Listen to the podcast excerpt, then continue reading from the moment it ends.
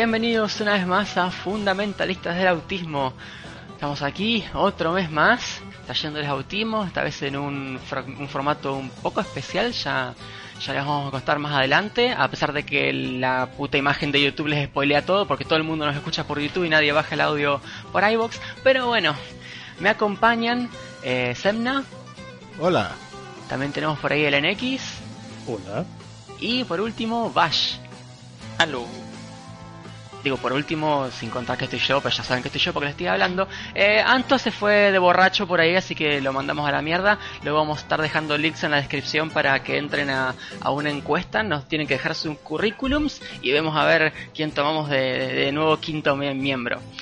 Pasando a, cosas más interesantes, eh, NX, contame qué has estado haciendo este mes.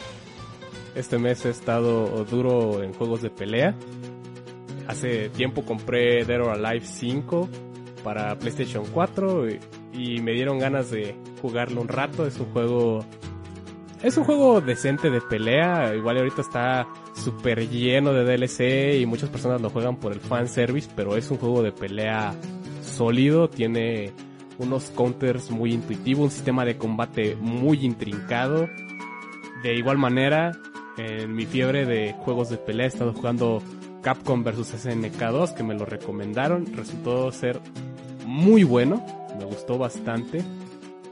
Se puede jugar de maneras distintas, puede jugarse como Alpha, puede jugarse como Third Strike, como King of Fighter o puede jugarse inclusive como Garo, lo que lo que quieras. Inclusive hay hay como King of Fighter de los nuevos que tienen sus, este, sus barritas de, de especial y se van cargando con el ataque. Y King of Fighter 97-98 que los tienes que cargar manualmente, apretando botones. Buenísimo, chabón. Cualquiera puede jugar ese juego, cualquiera. También le di una oportunidad a Schoolgirls de Vita. Descubrí que hacer los combos es muy fácil en Vita. Se fueron ese esfuerzo extra para hacerlo funcionar de manera decente. Igual tiene tiempos de carga un poquito largos, pero nada que interrumpa realmente el disfrute del juego. También, como mis amigos son adeptos a King of Fire 2002, estuve pues practicando un poco, ustedes saben, soy una persona que le da oportunidades a los juegos y trata de quererlos por lo que son. Eh, solo que esta vez no jugué la porquería esa que es Magic Plus. Es un botleg que hace que puedas spamear eh, los especiales. Obviamente los juegos de peleas no están diseñados para que spames especiales de esa manera, lo cual lo convierte en basura, pero al parecer a todo el mundo le gusta, es un juego muy casual, fácil de jugar, cuando en realidad King of Fighter es un juego muy técnico. Para acabar con la fiebre de juegos de pelea y cerrar con broche de oro e, e, es, esa pequeña obsesión del mes que he tenido, Street Fighter Third Strike. Descubrí que había una versión para PlayStation 2. La estuve jugando.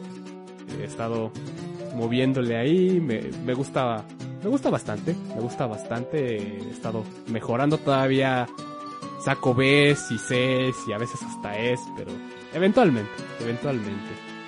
Por otro lado, Gravity Rush lo he estado jugando, es un juego muy bonito. Siento que no se le da eh, el aprecio que merece. Más que nada porque al principio salió para Vita. Ahorita ya se puede conseguir en PlayStation 4. Se nota que, es, que fue diseñado para un juego de consola portátil. Es el posiblemente el único defecto, pero los la dirección del arte, el gameplay son muy buenos, muy divertidos. También logré terminar Nioh, no me decepcionó en lo absoluto. Muy buen juego. La parte empieza con un punch muy fuerte. El juego es sólido. La parte de medio sí empiezas a tener un montón de manejo de inventario y empiezas a preguntarte cuándo termina esto o si vas a la mitad. Pero cuando termina, termina muy bien. Muy satisfactorio como termina el juego. Y ahorita estoy empezando Nier Automata, lo que he visto me gusta muchísimo, se ve que la gente que, que hizo el juego sabe qué es lo que querían jugar las personas, sabe, conocen a su público. Y eso es todo lo que he estado jugando en el mes, un poquito ocupado. Sí, Mucha cosa, mucha cosa. Ya, ya te prometo que algún día, y con algún día me refiero dentro de poco, voy a jugar el Capcom vs SNK 2. Lo voy a hacer, lo voy a hacer. Pero mientras tanto, Semna, ¿qué hiciste de tu vida? El otro podcast que grabamos a este ha pasado como dos semanas, tres. Así que no, no he jugado muchísimo. Pero pues el mes pasado no lo mencioné, pero jugué Dark Souls con Nacho. Y pues fue un regreso a... no me acuerdo cómo se llama la pinche ciudad. Lothric, no, Lothric es el 3. Lordran. Lordra, eso. Eh, fue un regreso bastante satisfactorio. Me terminó gustando un poquito más Dark Souls cuando lo, juego con alguien. O sea, de por sí el juego me gusta, pero jugarlo con alguien es una experiencia totalmente diferente. De ahí Apescape 2, continuando mi fiebre por esos juegos con changuitos. De ahí eh, se armó un día las retas de Skullgirls y he jugado tantito Skullgirls para no estar tan oxidado ya. El Resident Evil de toda la vida, que en este caso es Resident Evil Code Verónica. Y Dark Souls 2 Scholar of the Fear Sin, que le quise dar una oportunidad porque Dark Souls 2 en sí no me gustó tanto, no fue de mi agrado cuando, cuando lo probé. Pero ahora jugando Scholar of the First Sin y poniéndome como 80 de ADP al puro inicio del juego, pues ya como que digo, hace un juego bastante, bastante entretenido. Me gusta bastante, me está, me está gustando bastante. De ahí con toda la fiebre del Zelda, como soy pobre para un Switch, estoy jugando el Wind Waker. Y he estado jugando Bloodborne también. Y eso ha sido todo lo que he jugado en el mes. No, no ha sido mucho, pero lo que he jugado lo he disfrutado bastante. Sí, Semna jugó Bloodborne para subir un videito a YouTube, así que véanlo y eso. Bueno, vamos a dejarlo mejor para el final, que es Bash, así que voy a hablar yo, porque sí, y cosas. Y lo que estaba jugando es, también estuve jugando Dark Souls, porque el 1 se me dio ganas de, me dieron ganas de jugarlo porque mm, nunca jugué con armas pesadas y dije, ah, voy a jugar con la puta Sway Hunter y a ver qué onda. Y bueno, me lo pasé con eso. Después jugué Dark Souls 2 como no sé cuánto, porque mm, estuvo el, evento este de Return to Dragon Lake y estuve streameando. Y me hice ahí la, build de Adolfa con la Santir Spear y me pasé hasta el DLC ahí todo en stream, estuvo muy bueno. Después me hice una build con Cestus estos días. Antes me he hecho una con doble stock y no sé si lo mencioné la otra vez, no tengo ni idea ya que dije. Pero me estuve jugando un huevo Dark Souls 2. Después se puso en oferta ahí a lo random el Alpha Protocol, que lo estaba queriendo jugar. Así que lo compré y lo jugué. Es un juego mmm, medio medio. Es típico juego de Obsidian que está bueno pero está rusheado a muerte. Eh, en este caso quien obligó a rushear las cosas a muerte fue Sega, a Obsidian.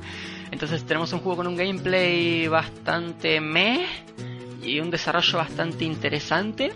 Eh, me gustó bastante, me duró como 20 horas eh, 20 y pico, porque lo jugué stealth. jugarlo stealth es como la buena manera de jugarlo porque te saltas mucho del gameplay choto. Y está bastante interesante, tiene unas, como unas decisiones que te dan muy poco tiempo para reaccionar y eso hace que diferentes personas reaccionen de diferentes maneras a vos y dependiendo de las relaciones que tengo con las personas se te abren puertas o te cierran y te dan ciertos bonos dependiendo de la relación, sea positiva o negativa. Está, está curioso. Luego, la otra vez dije que estuve jugando World of Illusion, pues hice stream de la otra parte de World of Illusion, que era la de Mickey. Me la pasé en stream. Y por último, eh, estuvo en oferta hace nada el Pillars of Eternity.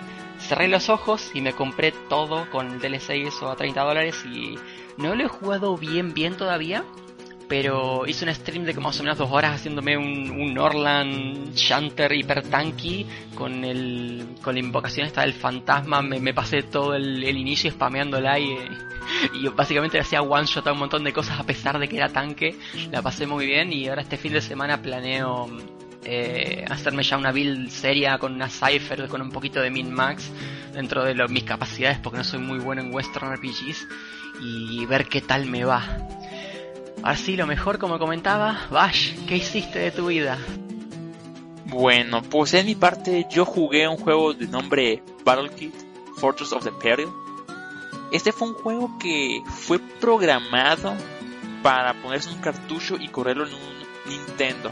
Este usa en base lo que es I Wanna Be the Guy. Así que es un juego muy, pero muy difícil si quieres técnicamente comprar el juego en original, que es comprar el cartucho, vale 30 dólares. y buscar el, eh, el ROM. Sí está un tanto truculento, está muy escondido. El juego es muy difícil, me costó dos semanas acabarlo. Eh, si quieren juegos difíciles, lo recomiendo. Sí, si les gustan mucho los I Wanna Be the Guy, haz de cuenta que es eso, pero un poco más clásico.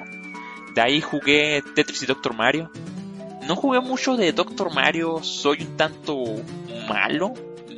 Puedo decir que soy un tanto decente, mínimo no de lástima. Y jugué más lo que es Tetris contra computadora a nivel hard, a velocidad 9. Hay algunas veces que las partidas terminan muy rápido.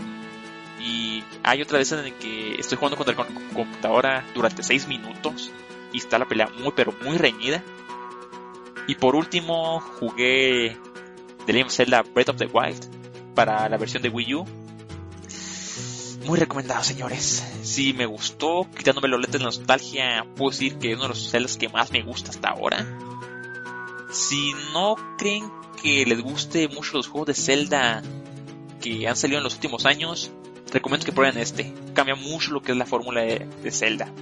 Sí lo recomiendo, está muy pero muy, muy bueno. Desde el principio puede hacer lo que se te hinchen huevos. Está muy pero muy divertido. Eso sí, te pierdes mucho. Y eso fue lo que jugué este mes. Fue poco, pero fue muy disfrutable. No, chabón, si te estás perdiendo en el Zelda tenés que treparte las torres de radio. ¿Nunca jugaste un juego de Ubisoft? Te trepas a la torre de radio y revelas todo el mapa. Más o menos, pero sí cambia poquito. No puedes... Sí puedes recorrer bastante, pero... No sé, es más divertido explorar que subir el torre y ver todo. Hay más misterio, man. No, chabón, como mi Assassin's Creed, el, el robo que, que, te trepas a las ramitas y voy a un águila y de repente sabes que dónde está todo en el mapa. Pero bueno. Ah, y Anto estuvo jugando a ver cuántas cervezas puede tomar sin vomitar. Bueno, pasando a otras noticias, esta vez decidimos traerle un episodio especial para el podcast. Habíamos estado mediando esto hace un tiempo y no sabíamos bien eh, cómo llevarlo, qué traer. Y al final no recuerdo bien cómo ya salió la propuesta de, de hablar de un juego que todos hemos jugado en el pasado, algunos la versión de arcade, otros la versión de Super Nintendo, pero es un juego con el que todos teníamos un poquito de historia y decidimos compartírselo. Este juego es Sunset Riders.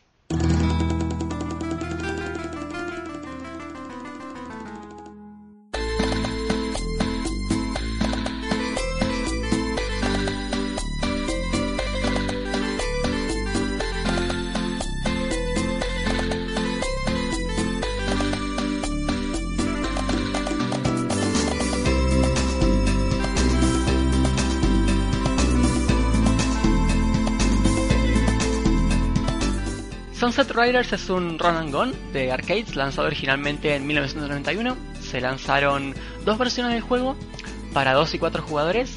En la versión de 4 el personaje depende de la posición en la cual pone el crédito, mientras que en la versión de 2 jugadores ya somos libres de elegir con, con qué personaje deseamos jugar. Este juego fue originalmente lanzado para la placa llama, como comentaba en el 1991, y el director del mismo fue Hideyuki Tsujimoto, que, que ha también hecho la labor de director, por ejemplo, en lo que fue el, Super Contra, que es el segundo Contra de, de, NES. Y luego en la composición se encargó el señor Motoki Furukawa, que compuso para Snatcher, otro juego que hemos tratado en el podcast, Policenauts, que lo hemos medio hablado porque es la pseudo secuela espiritual de Snatcher.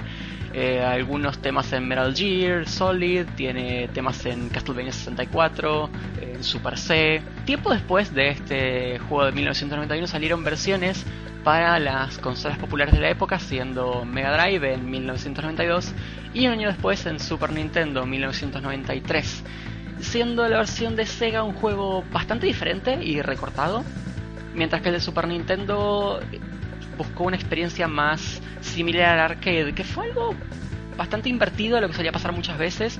Muchas veces Nintendo le agarraba el autismo y quería un juego original, y luego la versión de Sega sí era más, más similar al arcade, pero bueno, en este caso se, se invirtieron un poquito los roles.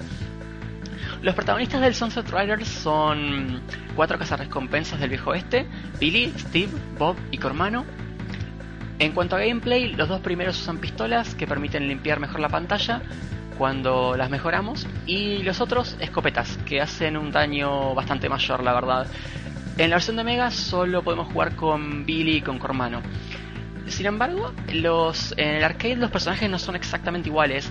Billy y Steve sostienen las pistolas de una manera diferente, lo cual hace que el disparo sea ligeramente diferente y Bobby y Cormano también tienen las armas más fuertes a diferentes alturas, por lo cual mm, sí son un poquito diferentes, pero en general básicamente las diferencias son dos personajes de pistola y dos personajes de escopeta.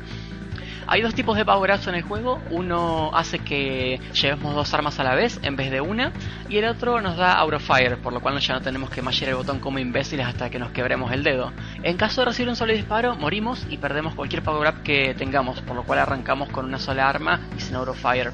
En el original se usan solo dos botones, uno para disparar y otro para saltar, pero el botón de salto tiene múltiples funciones. Se puede usar para deslizarse a ras del suelo y también para cambiar de plano entre el superior y el inferior, que es una mecánica muy usada en este juego, bastante similar a como hacía el, el Shinobi de arcade.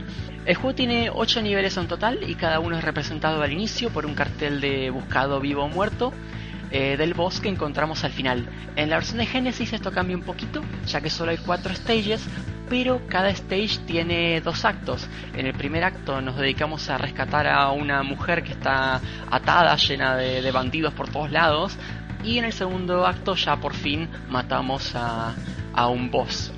Ya entrando en términos de stages y pidiendo ayuda a mis compañeros. Primer nivel de Sunset Riders, ¿qué tienen que comentar al respecto? ¿Qué opinan? A mí me gustó cómo introducen todas las mecánicas en el juego en la versión de arcade. La de Super Nintendo es más o menos lo mismo, nada más tiene un par de, de cambios por la forma en la cual se manejaron los gráficos en esa, en esa versión, más que nada en la parte del puente, se siente un poquito distinto, pero es en esencia eh, lo mismo. Tiene la parte en la cual puedes cambiar de línea, te muestran cómo entrar a los edificios, el tipo de cosas a las que les puedes disparar para hacer daño a tus enemigos, el tipo de enemigos que hay en general porque hacen falta algunos enemigos desde el primer nivel a, lo demás del juego. Es, una, es una gran parte. Nada más hay una mecánica que te lo dijeron en el primer nivel y nunca volvieron a usar. Y yo no entiendo por qué hicieron eso, que, que es lo de los los, este, los toritos que tienes que caminar encima de ellos, no sé por qué no lo volvieron a usar. Eh. Si, si te lo enseñan de una manera muy específica. En cuanto a la versión de Genesis, ah, mejor hablemos de eso después, porque la verdad es un caso muy especial. Sí, la, versión de Genesis es particular porque el Stage 1 es básicamente una mezcla del Stage 1 y 3 de arcade, así que sí, sí es un, un poquito raro. Pero sí, lo de los toros te llama la atención porque es como el, el, el moño de ese stage, es como la parte que resalta es el hecho de los toros. Y entiendo que no lo haya querido repetir per se, literalmente, porque perdería el impacto del primer nivel, pero sí es curioso que no hayan hecho algo similar en otro nivel, como ya que en el primer nivel te enseñaron a evitar un stage hazard de esa manera, ¿por qué no lo implementaron que sea de una manera medianamente similar en, en otro nivel? Bash Semna, ¿algo que comentar del primer nivel? Sí, ah, una cosa que dijiste del stage hazard, sí lo pueden hacer en el segundo nivel, en la parte que el tren se desprende y se alcanza a la otra parte, ahí más o menos aplican la misma del stage hazard, pero sí es distinto.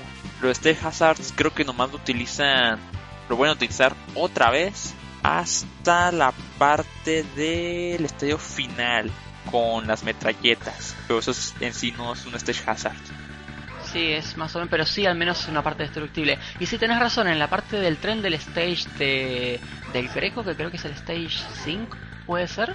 Eh, sí, es cierto que en una, parte el, el, vagón se desprende y te hacen, te hacen correr. ¿Sabes por qué no recordaba eso? Porque a mí Sunset Riders en muchos stages me parece un juego de rushear las cosas y ese es uno de los stages que rusheo. Entonces si no, si no rusheas, realmente eh, haces el salto y caes en el, en el otro vagón y, y pues es todo muy rápido y apenas, se llega a desprender. ¿Semna? Yo lo considero el primer nivel como uno de los niveles más bonitos que he jugado en un jueguito arcade. Porque quizá para muchos lo hayan jugado en alguna maquinita y como que volverlo a jugar, lo- la parte de los toritos es como que muy nostálgico cuando, cuando vuelves a llegar a ella. O sea, es como que dices, ah, yo recuerdo este juego, lo llegué a jugar hace algún tiempo. O sea, no te acuerdas ni puta madre del juego, pero llegas a, a los toritos y es como que, ah, sí, entonces sí jugué este juego, era este. Y se me hace muy bonito. Y está muy, muy entretenido cómo funciona todo. Sí, es que ese es el gran toque emblemático de este stage. Una cosa que quiero mencionar de la parte de los toritos. En la versión de Genesis y Arcade, los toritos sí tienen forma de toritos. En la versión de Super Nintendo, te puedes parar arriba de la cola y parece que el personaje está flotando. Sí, es una cosa muy particular acerca de la versión de Sega Genesis. En la de arcade y en la de Super Nintendo ves como tu personaje corre encima de los toros y sientes cómo, cómo estás este, haciendo esa acción, sientes esa, esa, esa energía del, del juego. Y en la de Genesis pierde mucho eso porque no corre. El personaje no corre, simplemente camina encima de los toros. E inclusive, si no estás saltando y, y dejas de caminar, los toros te llevan. En esa versión particularmente, es bien fácil que te lleven. Otra cosa rara de los toros en la versión de Super Nintendo, si mal no recuerdo, los toros como que no están bien adaptados al resto del stage y, y parece- creo que quedan de la altura del personaje o algo así y parece que los toros miden 2 metros. Era muy raro, me parece que en la versión de Super Nintendo era eso, que se veían gigantes los toros. Pero ya cerrando un poquito con lo que es el, primer stage, eh, concuerdo yo muchísimo con lo que dice el NX. Eh, el nivel eh, introduce muy bien muchísimas mecánicas. Empezás el nivel y tenés un enemigo ahí súper limpio como para que lo mates tranquilo. Tenés dos puertas a las cuales entrar que tienen un cartel enorme de entrada, entrada y ya te dan los dos power-ups y te los, te, lo- te los espacian lo suficiente como para que te des cuenta qué es lo que hace cada power-up. Avanzás un poquito y ya tenés un stage hazard que no te mata, que son los, lo- los rastrillos que pisas mal y, te, te un rato. Eh, poco después te hacen cambiar de línea porque un puente se prende fuego, lo cual también te enseña que el fuego tiende a extenderse. Salen las minas con dinamitas que te enseñan que puedes agarrarlas y tirarlas. Eh, sí, introduce muchísimas mecánicas, casi todas las mecánicas del juego, de hecho, eh, en un muy buen nivel y lo hace un- a un ritmo muy, muy bueno. Como comentábamos, en la versión de Super Nintendo en general es una versión bastante fiel a la original y en este nivel pues no cambia básicamente nada. La versión de Super de Genesis por otro lado pues sí sí cambia, como comentábamos, la versión de, de Genesis toma un approach diferente y hace que dos actos conformen un solo nivel. En este caso, el primer nivel del arcade de Super Nintendo se basa en un rancho o algo similar a un rancho, al menos es como una ciudad muy muy pequeña donde hay prácticamente más animales que otra cosa. Creo que además de, los animales que ves por ahí hay como tres o cuatro edificios solamente, por eso yo lo veo como un rancho. Sin embargo, en la versión de, Genesis como que sí combinan el Stage 1 del rancho como el Stage 3, que es una ciudad, y pues sí da, sí da un feeling diferente al ambiente. Pero sin embargo, eh, algo que las tres versiones comparten es el boss. El boss del primer nivel es Simon Redwell. ¿Qué opinan mis compañeros de- del buen Simon? Eh, Simon Gradwell es buen primer boss en la versión arcade y Sega Genesis. En la Super Nintendo es un tanto bullet hell. Ah, el jefe es una pelea de, de un edificio de dos pisos. Hay tres terrazas en la parte de arriba, dos ventanas en la parte de abajo. En la terraza del centro es donde se encuentra Simon Gradwell, donde te empieza a disparar con su escopeta y se está cubriendo por unos barriles. En las otras dos terrazas de la izquierda y derecha y en las ventanas de abajo empiezan a salir bandidos, donde se empiezan a cubrir y cuando salen te disparan. En la versión arcade y Genesis te tardan para disparar. En la Super Nintendo, una vez que ya salen te empiezan a disparar. Se llena muy rápido de balas en la versión Super Nintendo. En la pelea, cuando está destruyendo los barriles, se empiezan a brillar. Una vez que sean suficiente daño, los barriles van a caer. En las tres versiones hay que tener cuidado porque los barriles te pueden llegar a matar. Y creo que tienen cierto rebote para un lado. No recuerdo si es izquierda o derecha. Así que si te alejas poquito, el mismo rebote te puede alcanzar a matar. De ahí en más... Es buen primer jefe. Te explica que hay que esquivar mucho. Y que hay que saber más o menos cómo posicionarse y matar a los bandidos que ayudan al jefe. No sé si quieran agregar algo más. Creo que los barriles rebotan a la derecha. Recuerdo que el, el- el barril de la derecha siempre se va a la derecha.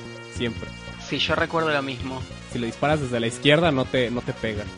Sí, no rebotan a la, a la dirección que estabas, a la, a la izquierda, a la izquierda, a la dere- derecha, derecha. No estoy seguro. Eh, yo estaba pensando lo mismo que el NX. El de la derecha rebota a la derecha, pero el de la izquierda no me acuerdo. Sí, los barriles me, me llegaron a joder cuando llegué la primera vez ahí. Fue como que, ah, sí, el jefe. Iba con los dos upgrades y le tumbé los barriles y el barril me cayó con el de rebote y dije, ay, verga. Y perdí todos los upgrades.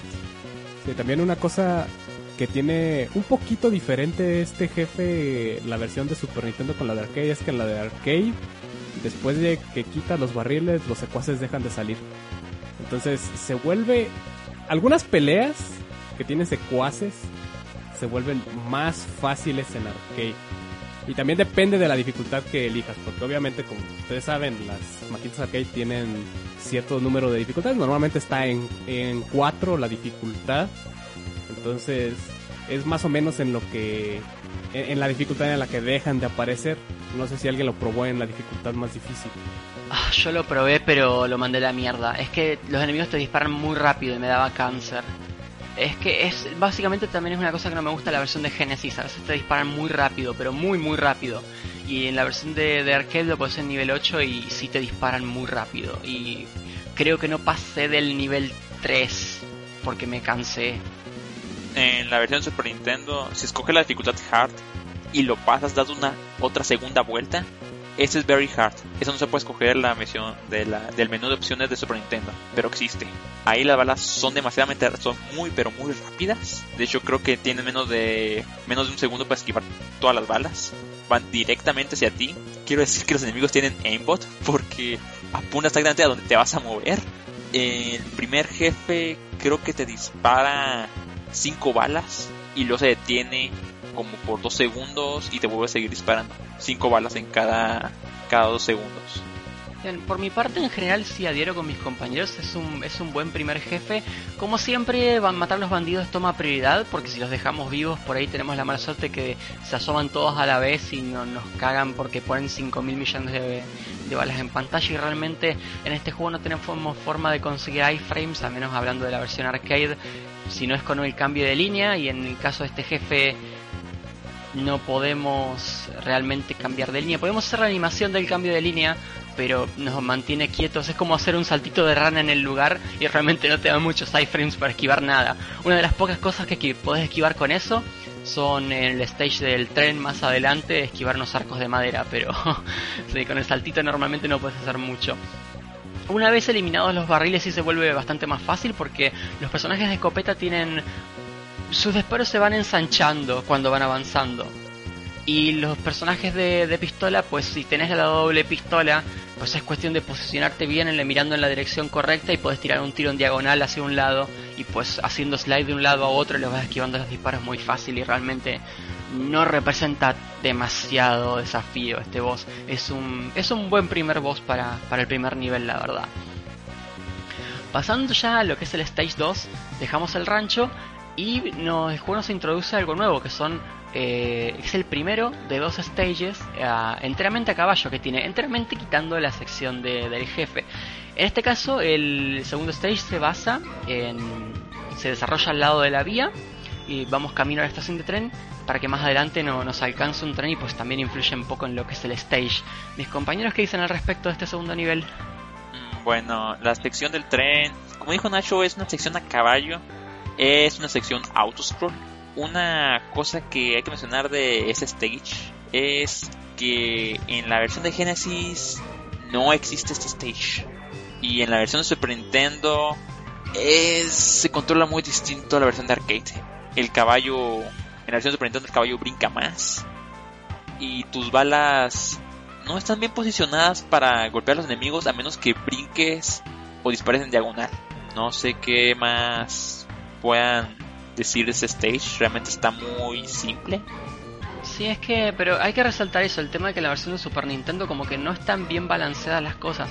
En la versión de arcade el caballo sí salta de una manera medianamente realista y las cosas están puestas en una posición como para que que se vea se, te das cuenta de que los devs pensaron así, mira, el jugador va a estar a esta altura la mayor parte del tiempo, pongamos enemigos considerando que va a estar a esta altura. La versión de Super Nintendo se lo pasa por el culo y encima el control del caballo es muy malo. Es una pena que la versión de, de Genesis no tuviera algún nivel a caballo, porque sinceramente salen caballos en los bonus stages, que vamos a comentar más adelante, y realmente se controlan muy bien, se controlan mucho mejor que los de Super Nintendo y sin embargo la versión de Super Nintendo tiene esos niveles horribles a caballo. La versión de Super Nintendo sí, sí fue, el segundo stage fue donde hice todos mis game over por, por lo que dicen de las balas, que, está muy mal implementado ahí la altura, que es el puro inicio donde hay una carretita donde te estaban troncos. En la versión de arcade puedes estar disparando por enfrente y vas a tumbar al tipo. Pero en cambio la de Super Nintendo no, tienes que pegarte a la carreta para poder tirar al tipo. Y al pegarte a la carreta corres el riesgo de que cuando salga te aviente el tronco y pierdas una vida. Y es un poco estresante y fue donde dropeé el juego. La verdad no continué de Super Nintendo. Es por porque cuando pierdes todas las vidas en Super Nintendo pierdes completamente el nivel. Si pierdes todas las vidas no es como que puedas hacer un continuo, no pierdes todo. Inicias desde cero el nivel. Además la carreta, si mal no recuerdo, funciona totalmente diferente en las dos versiones. En la versión de arcade simplemente la destruís de, destruyendo una rueda. le disparas a la rueda, se separa del, del, carro y el carro se va para abajo de la pantalla como que ya lo mataste. En cambio en Super Nintendo... Eh, lo que tenés que hacer es matar continuamente, si mal no recuerdo, y la rueda no es débil, simplemente matar continuamente a los a los bandidos que salen de dentro del, del carro. Y una, y una diferencia que sí estoy 100% seguro que es así. En la versión de arcade vos matas al tipo del carro y no llega a hacer nada. En la versión de Super Nintendo, por, vos, que, por más que vos mates en el primer frame al bandido, te va a tirar un tronco igual. Por eso no, no podés estar pegado a la, a la carreta, porque te mata. Porque por más que lo mates en ese primer frame, va a tirar el tronco y te va, te va a derribar. Eso es muy molesto. Normalmente la estrategia para ese enemigo siempre es pegarte a la carreta y en cuanto veas disparar, saltar. siempre, siempre, bueno, es lo que me funciona. Matas a los bandidos que salen adelante, atrás, te pegas a la carreta y en cuanto, en cuanto ves al tipo, disparas, saltas y es la única manera de, estar a salvo. Eh, siento que la versión de Super Nintendo spamea mucho el tronco en esa parte. También estoy de acuerdo con mis compañeros que el caballo no es ni de cerca tan efectivo como la versión arcade. No recuerdo si en Super Nintendo sí te puedes agachar en el caballo, porque según recuerdo en arcade te puedes agachar en el caballo, que es una forma extra de, de esquivar las balas, da mucha libertad. Creo que el único problema en ese escenario y las balas es que las balas en la versión de Super Nintendo y en la versión de arcade cambian de color entre rosa, entre rojo, rosa, azul y eh, amarillo, porque por los la tonalidad de este juego es muy pastel realmente. Entonces, tiene que estar cambiando para que percibas las balas. Y como hay un parallax rápido, como el escenario se está desplazando rápido y hay mucha acción, es bien fácil que te pegue una bala. Entonces se me hace genial el hecho de que la versión arcade te dé esas opciones de esquive en la de Super Nintendo igual el caballo creo que salta mucho más, pero es, es, un poquito extraño. Es una lástima que la de Sega Genesis no tenga no tenga la parte de caballo porque como dicen Nacho se controla muy bien y aparte las balas es muy es muy diferente la paleta de color de la versión de Sega Genesis a la de Super Nintendo y Arcade, que estas son un poquito pastel, la de Sega Genesis son unos colores un poquito más secos, más crudos y utilizan el color rojo para las balas, el cual resalta muchísimo en el juego, entonces siempre estás viendo dónde van las balas. Bien, después de esta parte de, la carreta podemos eh, continuar un poquito en el stage, que está plagado básicamente de enemigos a caballo, para después llegar a la parte en la que el tren eh, nos empieza a alcanzar. Este tren tiene vagones de, pasajeros y también algunas secciones de carga con maderos, por ejemplo, o con barriles de los cuales salen, salen enemigos. Pues en el caso de los vagones, pues hay que estar atento a lo, a lo que son las ventanas, a ver cuándo, cuándo salen. Y una parte muy jodida de esta parte, que si no te la sabes, es que mm, hay unos vaqueros que en vez de tener el típico color verde, se visten de como un, púrpura. Y estos vaqueros tienden a reaccionar más rápido a, que vos estás ahí a disparar mejor. Eh, por la parte central eh, baja de la pantalla, suelen aparecer estos vaqueros de púrpura y tienes que saber que salen porque si no te, te cagan matando de un tiro. Y como comentábamos antes, un tiro es perder todos tus power-ups y en esta sección tener power-ups sí es muy útil, especialmente cuando sos pistolero porque te ayuda mucho a, a limpiar las, la pantalla ya que ahí están los enemigos en diferentes elevaciones por el tema del, de lo que es el, tren. Tenés gente eh, un poco elevada por lo que son las ventanas, otra gente un poco más abajo porque están paradas sobre, sobre algún vagón de carga y luego tenés caballos que salen por, por abajo tuyo. Entonces, especialmente con un personaje de pistola, el power up, especialmente en un stage como este, tiende a ser bastante más útil. Pero una vez el tren prácticamente nos termina de alcanzar, llegamos por fin a la estación y nos encontramos con el segundo boss del juego, que es Hawkeye Hank Hatfield, también conocido como Triple H. Semna, ¿qué opinas de este boss en particular? Está muy chido. Es el que cambia de, de carril, ¿no? De riel. Sí, está muy chido. Creo que si mal no recuerdo, más o menos como el primero que tiene como que algo para cubrirse, pero tiene pistoleros a los lados también. Creo que los pistoleros igual siguen saliendo y cuando ya le bajas la mitad de la vida el tipo se baja. Sí, el tipo se baja y te empieza a disparar. Sí, básicamente el, jefe inicia en la parte en la parte superior con un montón de, de bandidos que lo acompañan que van respawneando y una vez tiene poca vida es que salta a la parte inferior. Que sinceramente es tonto que salte a la parte inferior cuando tiene poca vida porque tiene tan poca vida que lo mata súper rápido. En la parte eh, superior sí es un poco más eh, desafiante porque este enemigo hace mucho rol, es izquierda o derecha, lo cual le da iframes y tenés que estar reposicionándote para poder pegarle, porque si no le estás apuntando directo a él, el jefe sí te empieza a disparar mucho. Y, y, además de eso también se puede esconder debajo de las cajas. Creo que también puede gatear un poco debajo de las cajas para moverse un poquito. Eh, es un jefe que, está, que está bastante bueno. ¿Algo más que agregar sobre él? Sí, es el primer jefe que te dice que en algún momento van a tener iframes tus jefes. Otra cosa que quiero mencionar es en la versión arcade el AI de los jefes está un poco más hardcore porque en la versión de Super Nintendo siempre tiene un patrón. En la versión arcade se la pasa esquivando a diestra y siniestra. En la versión de Super Nintendo creo que si tienes suerte y sabes cómo dañarlo bien, nomás se cubre como 6 veces y ya baja de tanto daño que le has hecho. Con la versión arcade sí recuerdo que tardé como un minuto para que bajara. Sí me está esquivando todos mis, todos mis disparos.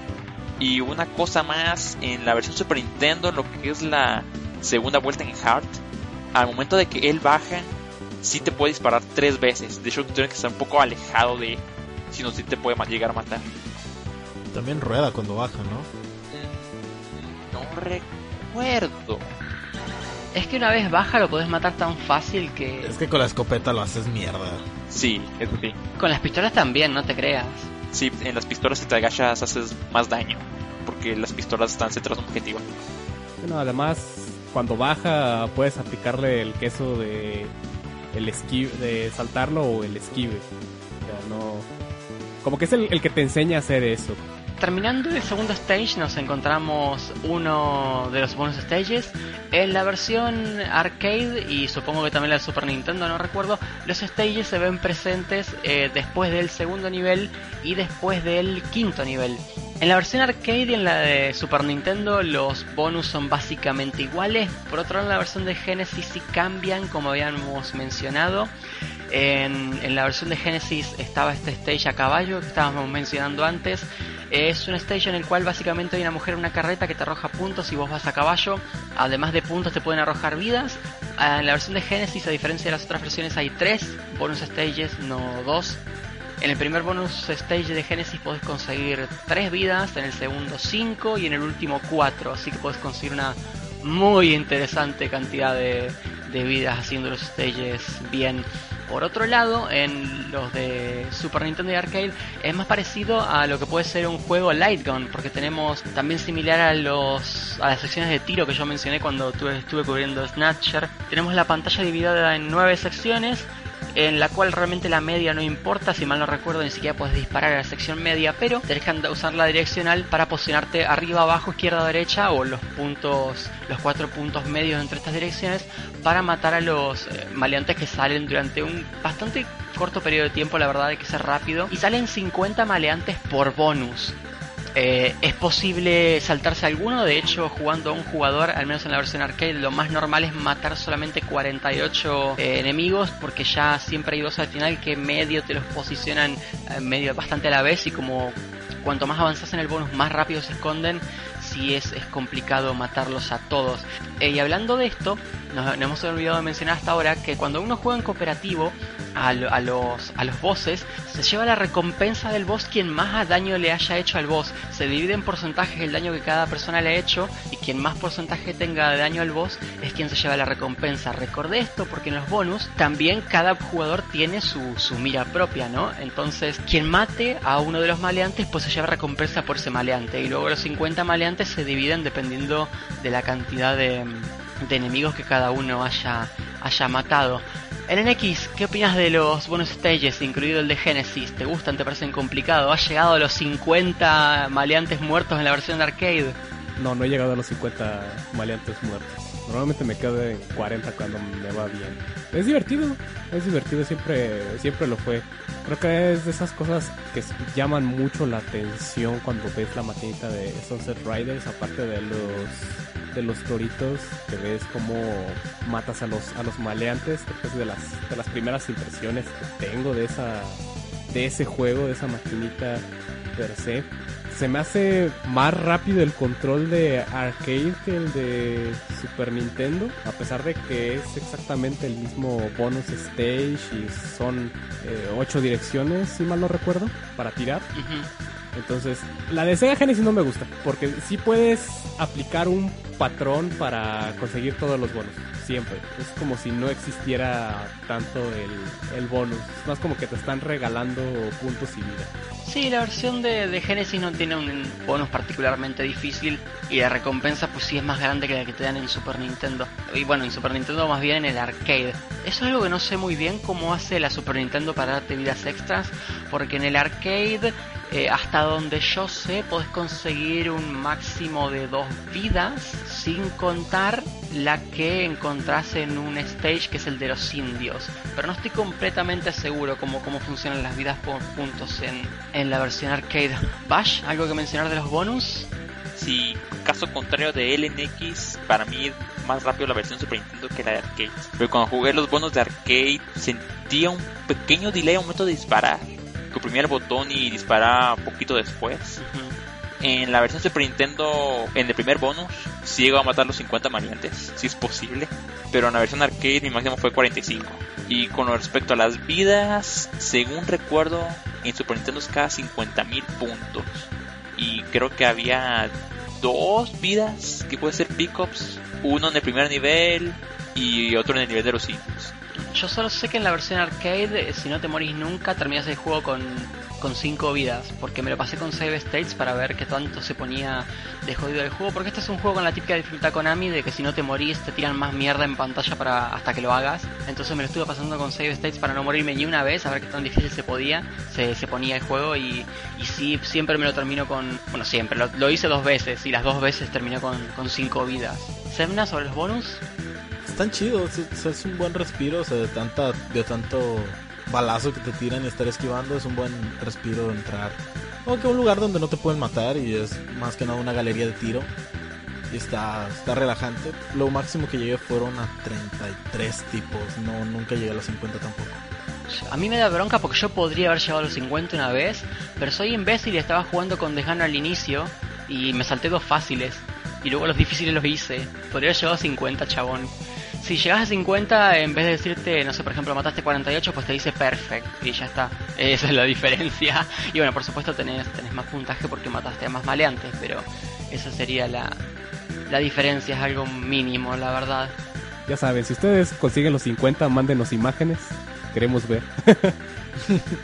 Bien, superado el bonus stage, pasamos a, a lo que es el tercer stage. El tercer nivel se desarrolla en una ciudad, como habíamos comentado antes, y el tercer stage es también más o menos el primer nivel de, de la versión de Genesis. Semna, ¿querés comentarnos algo del tercer nivel? Está chido, como comentas, es como el primer nivel, de, es una ciudad, es más grande y más compleja, tiene un putero más de enemigos y más edificios que con los cuales podemos estar pues haciendo el cambio de, de línea para esqui para eh, cuando haces el cambio de línea supongo que te da iframes, ¿verdad? Sí. Ah, entonces sí, con eso es quizá puede ser un poco más fácil, quizás si, si aprendes a usarlo bien cuando tienes mucha mierda en pantalla, pero sí está está muy entretenido. Básicamente es lo, lo mismo que el primer nivel, es ir por la ciudad esperando a llegar al, al boss. Sí, este nivel tiene una sección eh, también un poquito emblemática que es la de la cuerda, que estamos, hay aceite en el suelo o, algo flamable y hay una soga por arriba, hay un enemigo de rojo que tira una flama en el suelo, así que todo el fuego se extiende y estamos obligados a pasar por, por esta cuerda y si hay un momento jodido cuando llegamos al final porque por ahí si no nos matamos a los enemigos muy rápido, tenemos que estar haciendo mm, un salto parecido al del cambio de línea para ganar iframes. Ah, pero claro, el salto es hacia arriba y no hay nada arriba, entonces simplemente hacemos un salto largo y volvemos a la soga. Se pone complicado porque, claro, cuando estamos en la soga, pues tenemos una mano en la soga. Entonces, por más que tengamos power-ups para la doble arma, estamos usando un arma sola. Entonces, especialmente para personajes de pistola, esta parte puede ser un poquito complicada. Bash, algo del stage. Sí, ah, como dijo Nacho, esto es una ciudad. En ese stage hay muchísimas ventanas. Aquí es cuando el juego te empieza a decir que los enemigos te van a aparecer en todos lados. Aquí es cuando hay que eh, ver dónde están apareciendo los enemigos y ver cómo esquivar sus balas antes que te peguen. Como dijo Nacho, la parte de la soga, para mí es una de las que más me gustan porque se siente que está esquivando muy bien se nota que la habilidad de esquive de salto de línea sí se pensó muy detalladamente. De ahí en más, sí es muy similar al primer nivel, a excepción de que hay más enemigos tanto en la línea de abajo como en la línea de arriba. Sí, creo que todos adherimos a que es básicamente el, primer stage en esteroides con muchísimos más salones a los cuales entrar por puntos o power-ups. Tienen los mismos enemigos también, aparecen las minas de dinamitas, los, los cowboys de púrpura, los, tipos, los típicos de verde.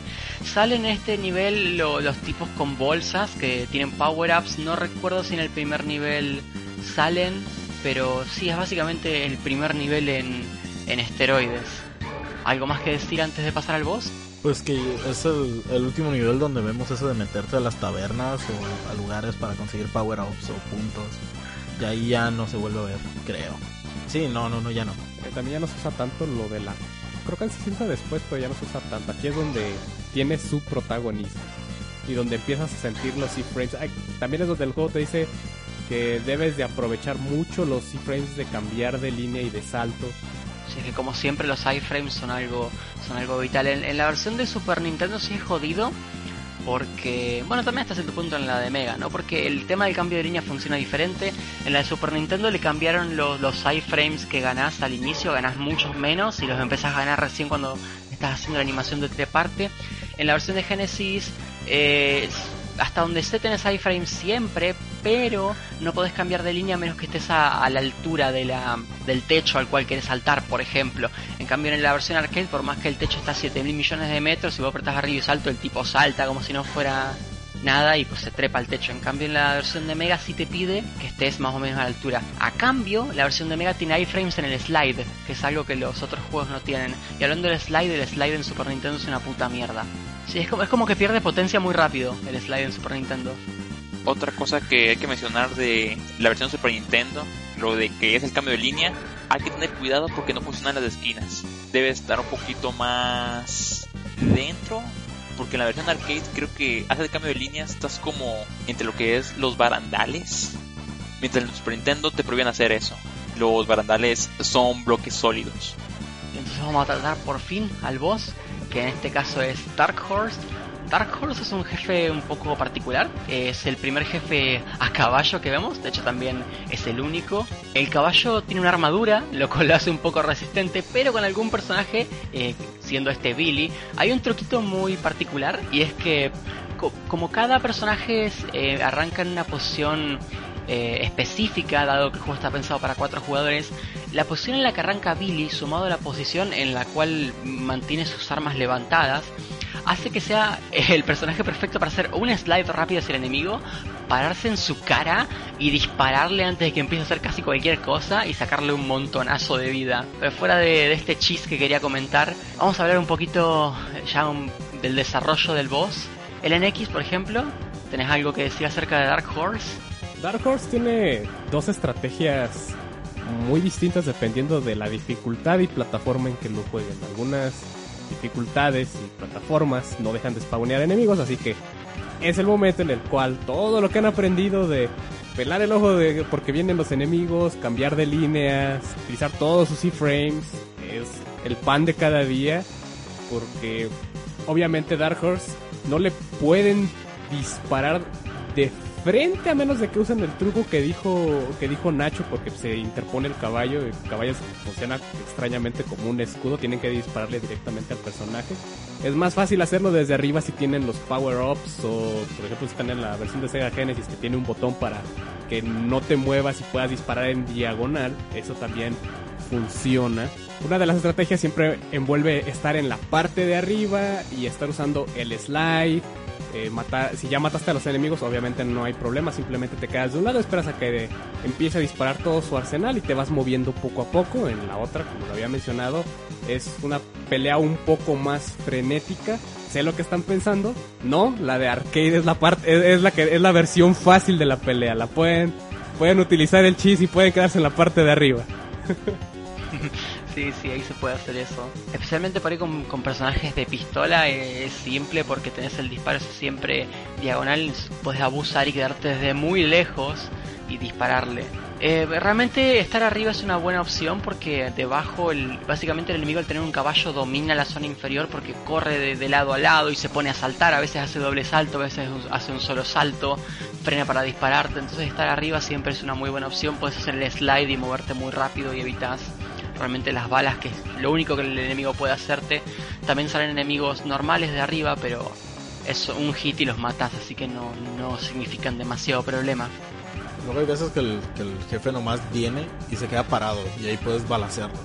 Y ya, y cuando vuelve ya vuelve a disparar. No ha pasado. Una cosa que quiero mencionar que es la versión de Super Nintendo es de que hay un límite de bandidos que pueden salir.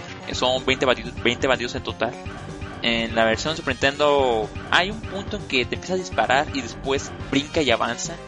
Ese punto puedes hacer cambio de línea en lo que es atrás de él, dándole más hits.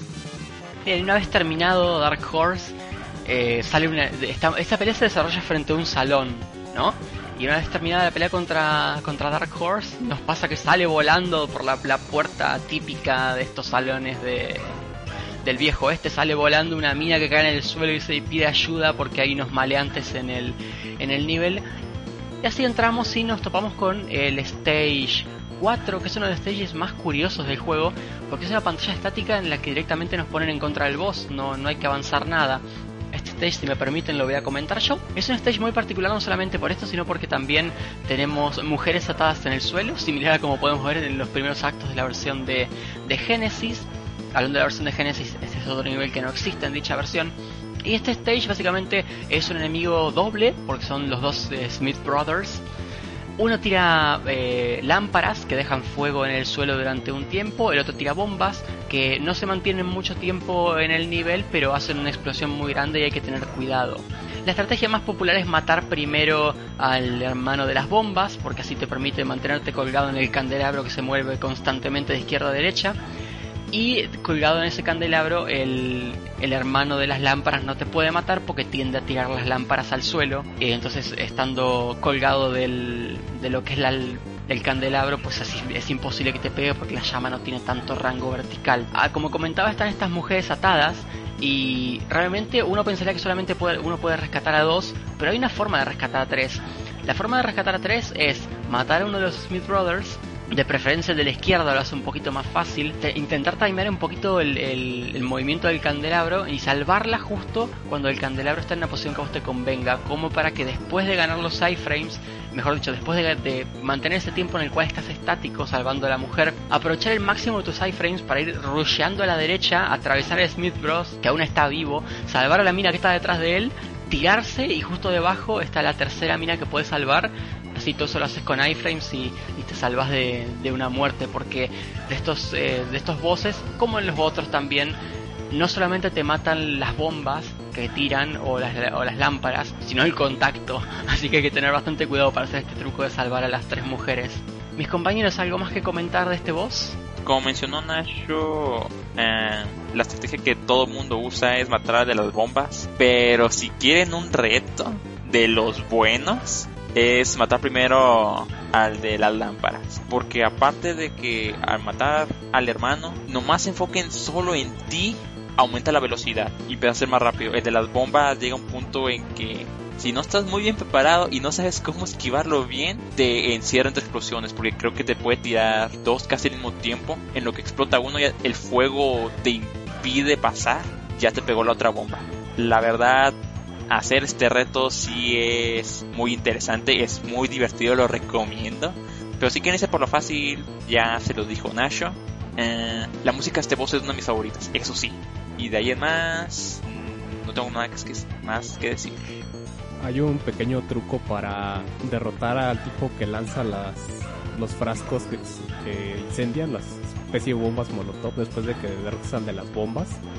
Si te cuelgas, si, lo, si haces bien el timing y te cuelgas en el momento que el candelabro va a la derecha y la bomba pasa casi rozándote a la izquierda, si te cuelgas exactamente en ese momento, las, las los frascos nunca te pegan y puedes estarle disparando al, al otro tipo. Ahí lo prueban, si les, si les late la, la idea es un poquito más fácil hacerlo así al principio si les sale el truco, no es tan difícil como se escucha.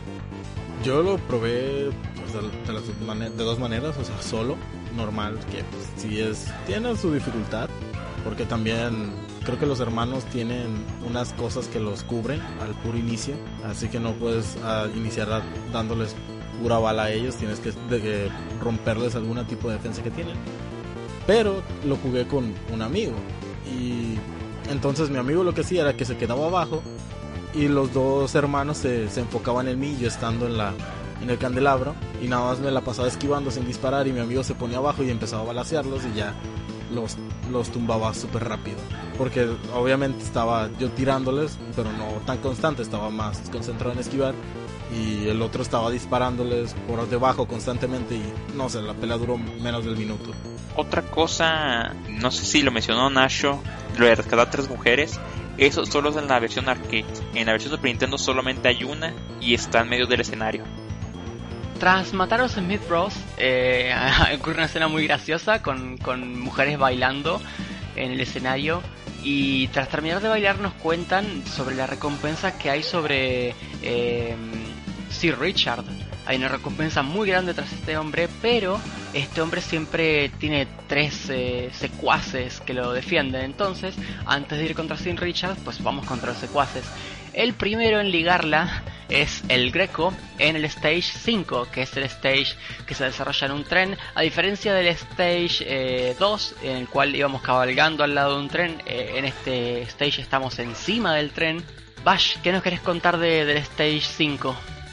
Bueno, en el Stage 5, que al mismo tiempo es el Stage 2 de la versión Genesis, si no mal recuerdo. Sí, exactamente hay poquitas diferencias entre la versión arcade y Super Nintendo, que creo que es un Stage Hazard que creo que mencioné anteriormente. En la versión de Super Nintendo, no recuerdo si en algunos puntos creo que había lo que son los postes que te tiraban del tren.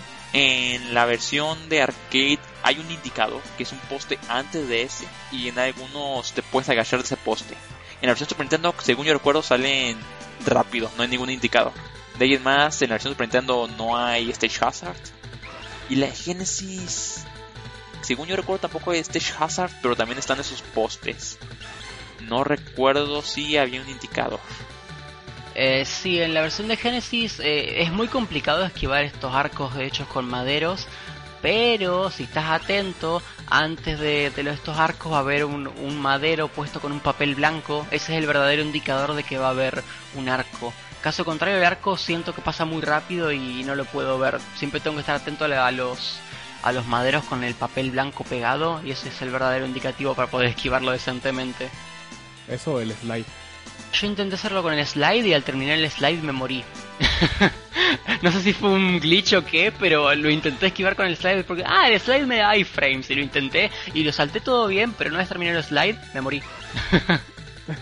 Sí, pa- también pasan muy rápido los maderos en la, en la versión de consola sobre todo siento que pasan muy rápido.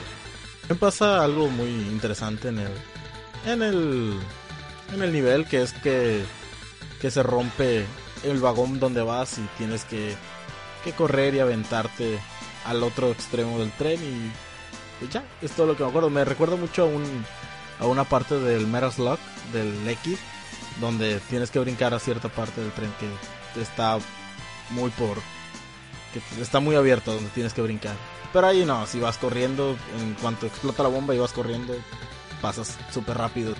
Al llegar al frente de la, del tren, pues llegamos a la, locomotora obviamente donde nos espera el Greco, pero esto es solamente en la versión arcade y de Super Nintendo, porque en la versión de Genesis, eh, no solamente este stage en vez de ser como el quinto es directamente el segundo, sino que el boss es Paco Loco, que es un boss que aún no hemos visto porque no, no sale en la versión arcade, está más adelante. En la versión de, de Genesis, como el enemigo es, eh, es estático, parecido al primer boss, pues es simplemente quedarse quieto y dispararle básicamente, eso es un boss muy fácil. Ya eh, el Greco, eh, que es el boss oficial, digamos, es un boss bastante más curioso. Eh, Semna, ¿nos querés comentar sobre el Greco? El Greco. Hola, amigo. Es un jefe bastante chido, el cual tiene un látigo y un escudo, como mi Dark Soulsman, que el cual se creo que se pone por adelante, se agacha y se cubre con el escudo si le estás disparando. Y en cuanto te descuides te va a dar con el látigo. Hay algo curioso que me pasó jugando de dos players, que es que te puedes quedar en medio, o sea, en medio de él, atravesarlo y quedarte en medio. Y, en- y el otro jugador se puede poner en su espalda y el, el greco se va a quedar dando con el látigo intentando darte, pero jamás lo va a lograr. Y entonces tu compañero se pone la espalda y le empieza a, a disparar. Y él le puede hacer el 100% de daño al jefe y lo va a matar súper fácil, sin que se mueva el jefe, sin que, sin que les cause problema a los dos. El Greco es el boss que cuando yo era chico más difícil me parecía, creo yo. Ahora me resulta muy fácil, excepto en la puta versión de, su- de Super Nintendo, donde el Greco salta a 10.000 millones de kilómetros si quiere. En cambio, en la versión arcade, como que la distancia de salto del Greco está medida. En cambio, en Super Nintendo puedes saltar de una, de una puta punta del nivel a otra y se te descoloca muchísimo. Porque realmente el buen momento para pegarle es mientras salta, pero en la versión de Super Nintendo, como no sabes bien hasta dónde va a saltar, es complicado calcular bien las distancias. En cambio en arcade quedas parado en un buen punto ya lo podés matar bastante fácil. En la versión Super Nintendo tiene un chis. Eh, al inicio de la pelea, si te acercas mucho a él, ah, al momento de disparar se va a agachar. En el momento que se agache tienes que contar dos segundos y medio. De ahí te agachas, él va a hacer su látigo. Y en eso, cuando termine su látigo, te vuelves a parar, le vuelves a dar daño. Y vuelve a suceder lo de dos segundos y medio. Así atorras al enemigo y lo puedes matar en menos de un minuto. La verdad, el cheese al principio sí es medio complicado. Porque a mí me tardó un poco aprenderme cómo sea este cheese y a veces no me salía. Pero una vez que se tiene dominado, el greco es muy fácil. Una cosa que en la versión arcade me esquivó bastante y se cubría de todo. No sé si había un truco específico para pegarle mucho más golpes. Sí, sí hay un truco. El, el Greco es famoso por el por su escudito. Normalmente cuando te enfrentas a él, muchas personas no tienen pista de cómo cómo rayos hacerle daño. Por eso. Sin embargo, el Greco no te ataca si estás a cierta distancia y no te ataca mientras estás saltando a cierta distancia. Entonces lo que puedes hacer es siempre acercarte. Por ejemplo, hay, un vagón de carga antes del, del vagón principal que está a una altura diferente, que está un poquito más arriba, ¿no? Pues tú puedes estar en la parte de abajo y el vagón de carga que está adelante, al final de él puede estar el greco. Cuando el greco salta tienes, tienes que intercambiar la distancia. Y de esa manera mientras él está saltando le puedes disparar y quedas del otro lado. Y puedes repetirlo cuantas veces sea necesario y ya con eso lo derrotas. Sí, una vez agarrado el truco, el Greco es bastante simple. Es, es básicamente conocerse las distancias de su ataque. Sí, eso fue mi error también. Porque ya ves que hace el látigo para atrás. Entonces yo intenté saltarlo. Pero descubrí que cuando hace el látigo para atrás cuenta como golpe también. Y me mató. Con mis pelonqui, men. Es cierto, chabón, como mi Spelunky. es cierto. A mí también me pasó y me, me empecé a reír del Spelunky. Técnicas legendarias. Pero bueno, hay que comentar lo más importante. El Greco lleva un sombrero de un color eh, bastante oscuro. Y una vez cuando, cuando matamos al jefe, tras decir su frase, porque este, este juego está lleno de meme frases, tras decir su frase arroja el sombrero. Si estamos jugando con Cormano, Cormano eh, toma el sombrero del aire, tira su sombrero y se pone el sombrero del jefe y lo mantiene hasta el final. Eso es un detallazo. Sí, eso nomás sucede en la versión arcade. Es lo triste. Ya, chabón. Pero es un muy bonito detalle, la verdad. Sí, a mí me sorprendió también. También hay una pequeña diferencia en la línea que dice al principio en la en una versión, una revisión de la versión japonesa dice Die Gringo y lo cambiaron más adelante por eh, Hola amigo y al último dice Adiós amigo. Entonces, es una pequeña diferencia. Bien, aquí ya ha pasado el, el stage 5, nos tocaría otro stage de bonus, que como ya comentamos son iguales, así que no los vamos a, a volver a mencionar. Cambia un poquito la manera en que se hacen spawn los, los enemigos, pero fuera de eso el stage es el mismo. Y llegamos a uno de los stages más especiales, la verdad, del juego, que es el stage 6, que se, se desarrolla en, en el territorio de una tribu indígena. El NX, ¿no querés comentar algo del stage? ¿Tu stage favorito? la puta madre. Sí, este stage tiene diferencias notables entre todas las versiones, pero diferencias muy notables.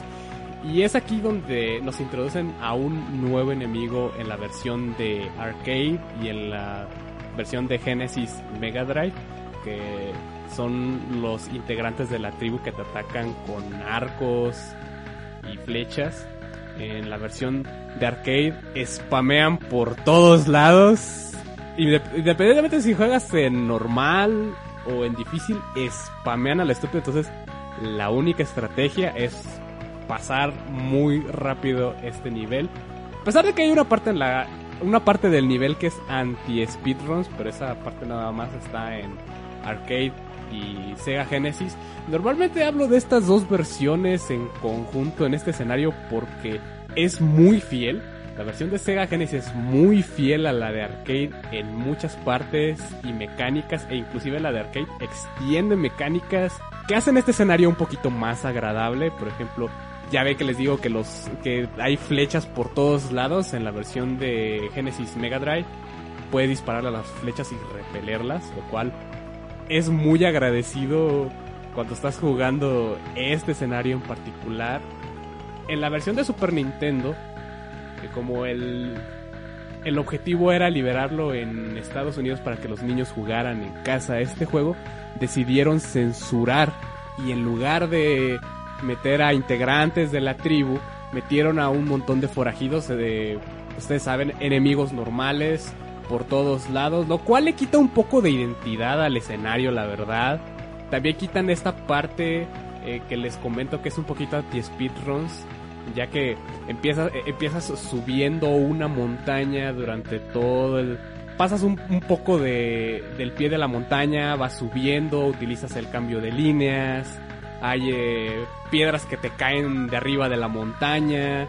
Es, es, todo un viaje de porquería cayéndote por todos lados. Y al final tienes un pequeño descanso en el cual hay como un, un, un, unos dos elevadores. Y a un lado hay un par de lugares con bonus, vidas, puntos.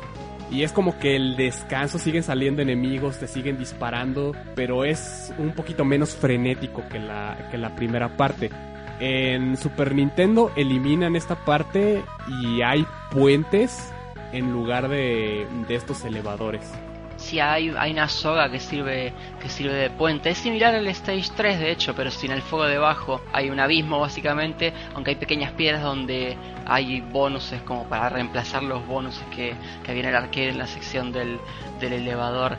Sí, Gran X me he cargado con el tema de que es mi stage favorito, porque sí es un poco odioso. Me gusta mucho el nivel, pero sí es odioso, porque lo, los indios disparan más rápido que los pistoleros, lo cual es ridículo.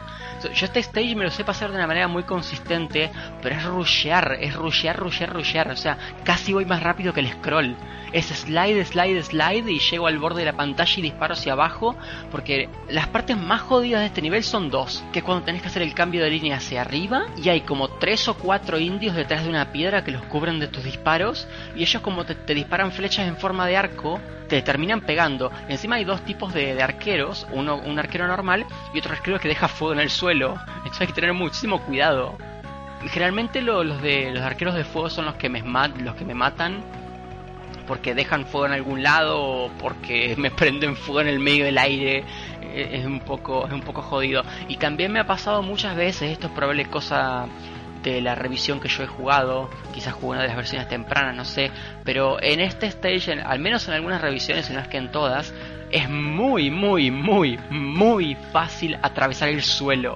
Hay unas eh, subidas, digamos, que están como a 45 grados y ya cuando las estás subiendo te das cuenta que el juego va como glitchy. En vez de ir en 45 grados subiendo es como que te metes un poco en la tierra y después te, te transportas un poquito arriba como si fueras un movimiento escalera y a veces no sale del todo bien y traspasas el suelo y te morís.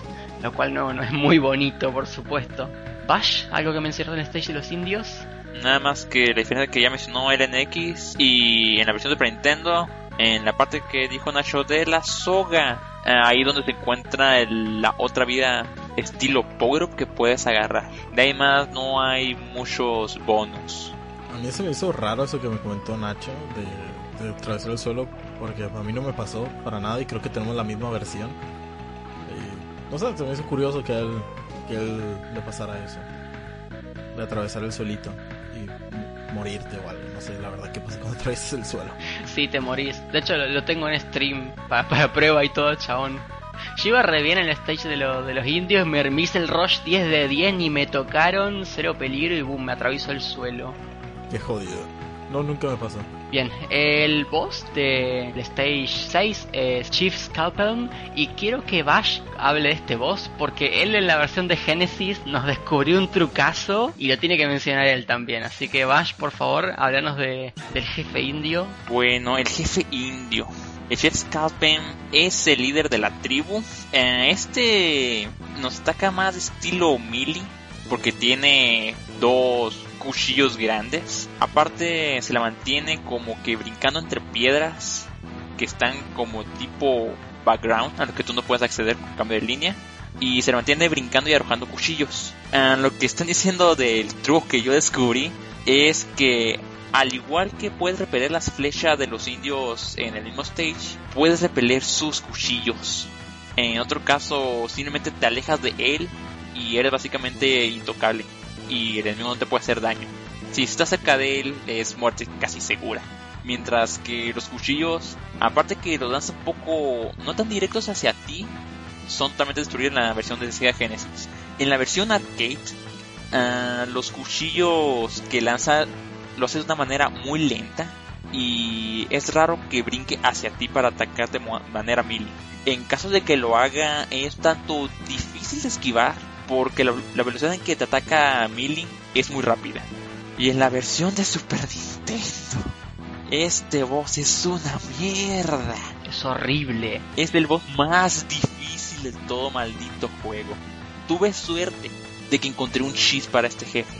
Porque hagan en cuenta que este jefe, aunque aparte en la versión hard te lanza cuatro cuchillos en lugar de tres, dándote menos lugar para esquivar, te lo lanza directamente y van súper rápido. Más aparte que el jefe brinca demasiado que a veces sale de tu pantalla y tira las flechas, las flechas, los cuchillos fuera de pantalla, dándote menos tiempo de reacción. Ahora, el cheat que encontré, a diferencia de que dije que en la versión de arcade el ataque melee es rápido, en la Super Nintendo no. Aparte como tu personaje brinca más, de hecho puedes brincar arriba en lo que hace su ataque melee y está totalmente descubierto. Así de que brincas arriba de él mientras mantienes presionado abajo y disparas les haces mucho daño. Lo puedes matar en tres ciclos en la versión Super Nintendo. Eso sí, el chiste es difícil, pero es totalmente posible. Es difícil, yo, yo lo descubrí súper fácil y no tuve problema. Entonces tuve la suerte de la puta. ¿Neto? Sí, de verdad, te juro. Lo, lo hice, no me acuerdo, me creo que me mató una vez o algo así. Eh, pero bueno, no importa. El tema es que mm, descubrí el cheese y dije, ah, mira, sale. Entonces lo hice una vez y no me mató. Y lo hice otra vez y, y lo maté yo a él. El tema es que mm, hasta donde yo, por lo que yo vi, eh, le puedo hacer el cheese como tres o cuatro veces. Después del tercer o cuarto golpe vuelve a saltar hacia las rocas de arriba y te tira cuchillos. Entonces tienes que esperar que vuelva a caer. Quizás porque fue porque mi timing era malo, no sé. No, si puedes aplicar ese cheese. Son. Lo aplicas. Si tienes suerte, dos veces, tres veces fluidas. Si hay una variable que no sé qué sea, que solo lo hace dos veces y después voy a brincar. Ajá. Pero si se mata con el cheese es mucho más fácil. Sufres menos. A excepción de cuando brinque y te lanza los cuchillos, hay, hay sí que tener poquito timing.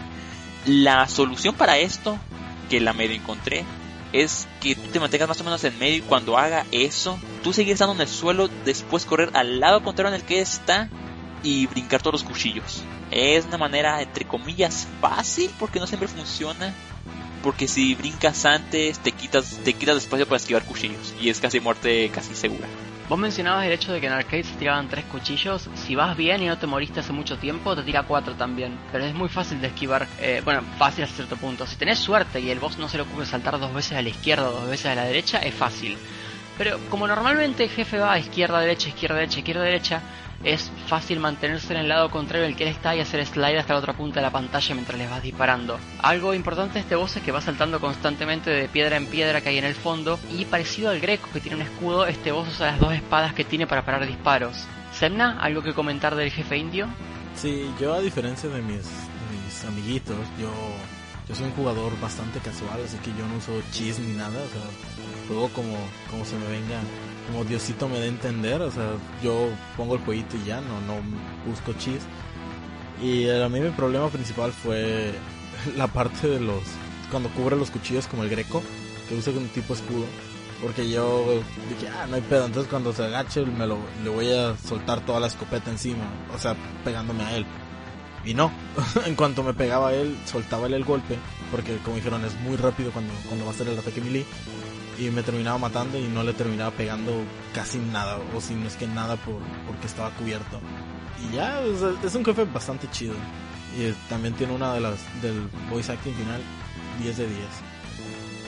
Este jefe es sencillo en arcade y en Sega Genesis Super Nintendo a mí sí me costó mucho trabajo porque no sabías hacer el cheese y es un poquito más de dominar controles aquí es la parte donde es el este es el filtro casual este es el filtro de casuales muchas personas se empiezan a desanimar con, con este jefe porque es, es bastante rápido se tapa se tapa los tiros con sus cuchillos y spamea spamea como si no fuera el negocio de nadie. Entonces, creo que es, que es uno de los... eh, Es un jefe que exige todas las habilidades del juego y un poquito de paciencia por parte del jugador, sobre todo en las, en las de consola, porque en consola no obtienes continuos ilimitados como en arcade, que simplemente le echas una moneda y tú sigues jugando sin importarte qué tan bueno o malo seas en el juego. En la de consola, sí o sí, necesitas la- los reflejos, el queso, todo.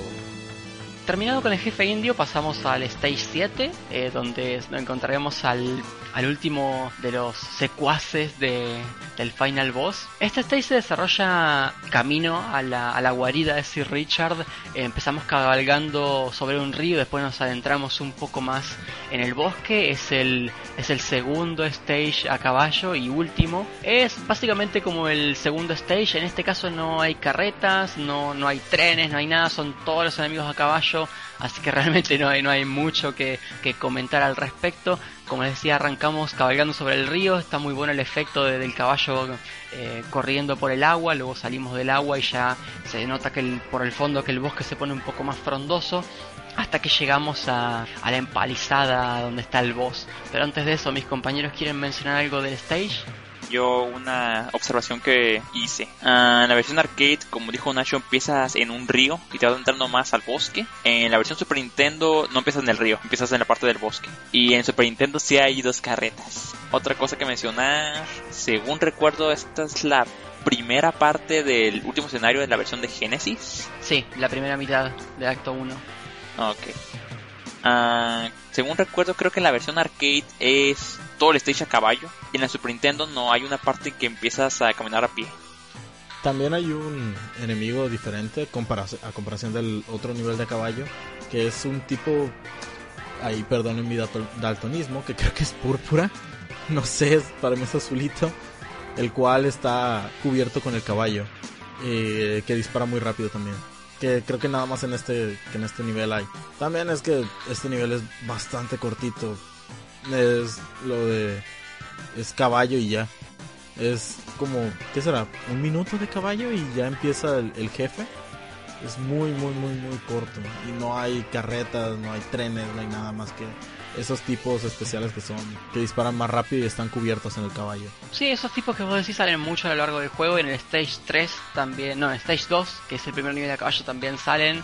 Empiezan a salir cuando ya está el tren en, en pantalla, si mal no recuerdo. Antes creo que no. Pero sí, es un stage muy, muy básico. En la versión de Genesis, como no hay caballo, este stage es la primera mitad del acto 1 del último nivel, como mencionábamos con Bash. Y lo haces todo a pie.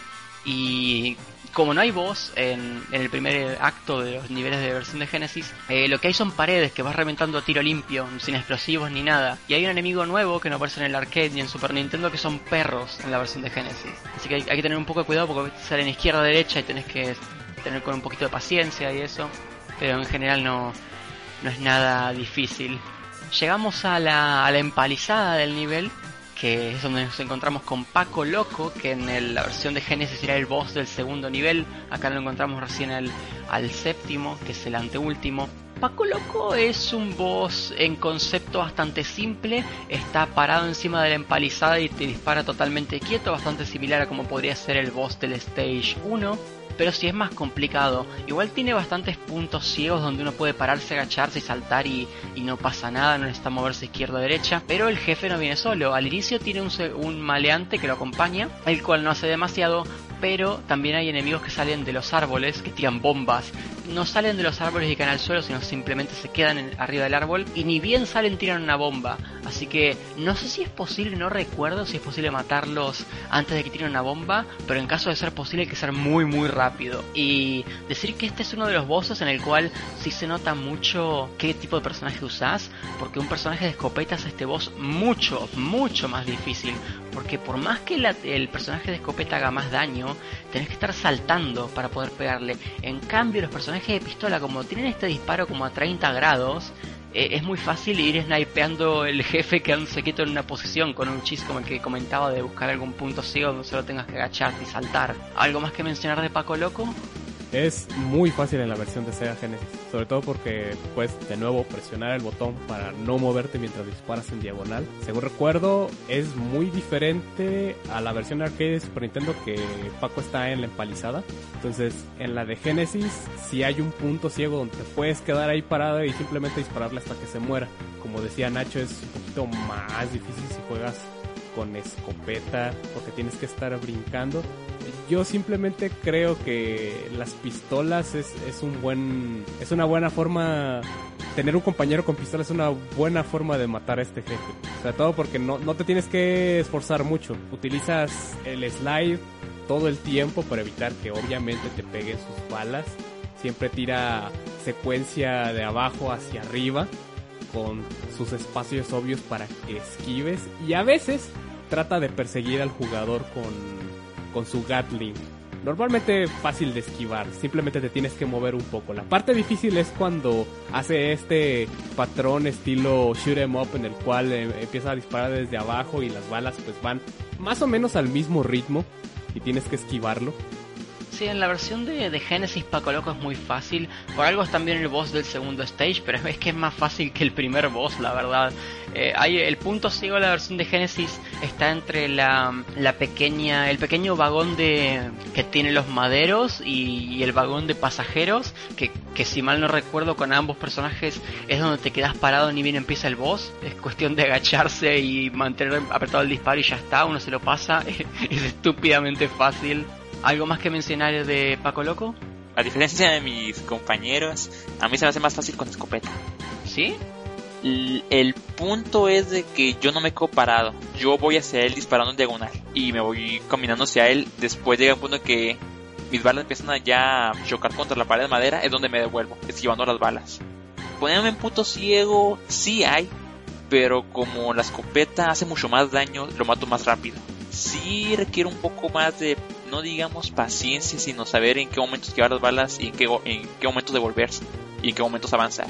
Al principio es complicado, pero tanto la versión arcade como Super Nintendo, caminar en diagonal hacia, disparar en diagonal y yendo hacia él, funciona. Brincando, no, no de hecho no se me ocurrió brincar. Sí, yo concuerdo con Basho. Yo normalmente juego con, con shotguns, así que no, no es tan complicado. Con pistola quizás sí, sí sea porque los, los disparos van, directos, pero con la escopeta sí tiene razón Bash de que hacen más daño y nada más tienes que ir caminando disparando en diagonal. Y ya, listo. Easy peasy, man. El tema es que usar escopeta conlleva un riesgo extra haciendo lo que ustedes dicen, porque si uno no salta se tiene que acercar y como el boss eh, dispara, el boss está posicionado en la esquina superior eh, derecha, cuanto más a la derecha estemos, menos tiempo tenemos para esquivar. Entonces, es, esa es una gran ventaja de las pistolas. Te pones a la, a la izquierda, que es el lado opuesto al que está el boss, y tenés más tiempo para reaccionar a las balas. Otra cosa es que si usan escopeta cuando hace el patrón de que empieza a disparar las balas desde abajo hacia arriba y empieza a hacerse ese patrón para, de esquive, da un poquito menos de movilidad cuando tienes la escopeta. Lo ideal es que antes de que haga ese patrón termines con Paco Loco, pero sí hay que tener mucho cuidado porque es fácil confiarse en esa parte. Mientras matar a Paco Loco caes sobre nuestro lado de la, de la empalizada, ponemos una dinamita que milagrosamente no le vuela la cabeza a Paco Loco, pero sí volamos la empalizada y damos pie a lo que es el octavo y último stage, que en la versión de Genesis representaría la segunda mitad del acto 1 y la totalidad del acto 2, que es la guarida de Richard. Al inicio del, del- este octavo nivel eh, vamos como por las partes bajas de lo que es la guarida de Sir, de Richard y vamos avanzando hasta que llegamos hasta la parte que es su mansión, que es donde se desarrolla la pelea final. Bash, ¿querés explayarte un poco sobre lo que es este stage? Es diferente en todas las versiones. En la versión arcade empiezas como lo que es un río y se ve cascadas, se ve como molinos de agua, sería el nombre, no estoy seguro.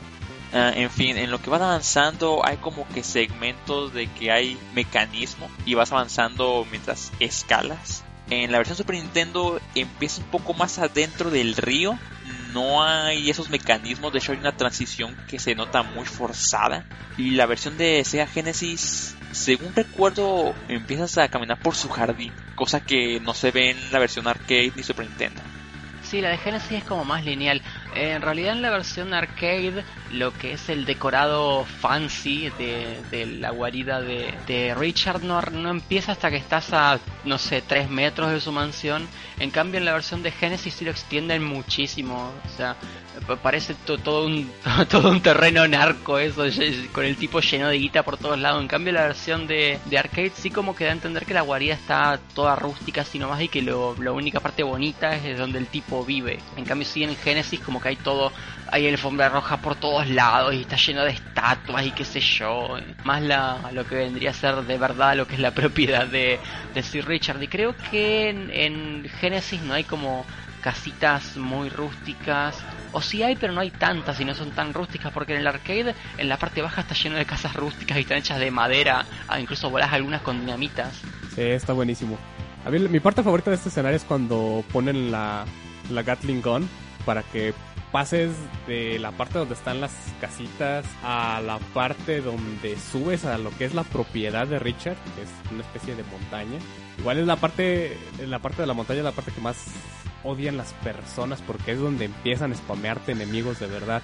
Digo, la primera parte es un poquito folclórica porque hay explosiones, dinamita, Ustedes saben, todas las partes divertidas de este juego. Empieza lo de la Gatling, que es muy fácil morirte e- en esta cosa porque siempre te agarra el impulso de inmediatamente entrar y balear a todos con la Gatling. La estrategia más segura normalmente es primero matar a los enemigos, esperar a que ya no, a que ya no estén eh, molestando y después tronar las paredes. Igual cuando terminas la parte donde subes por la montaña, hay otra pared y a la cual puedes eh, darle, quitarla con una Gatling, obviamente esperar a que los enemigos desaparezcan.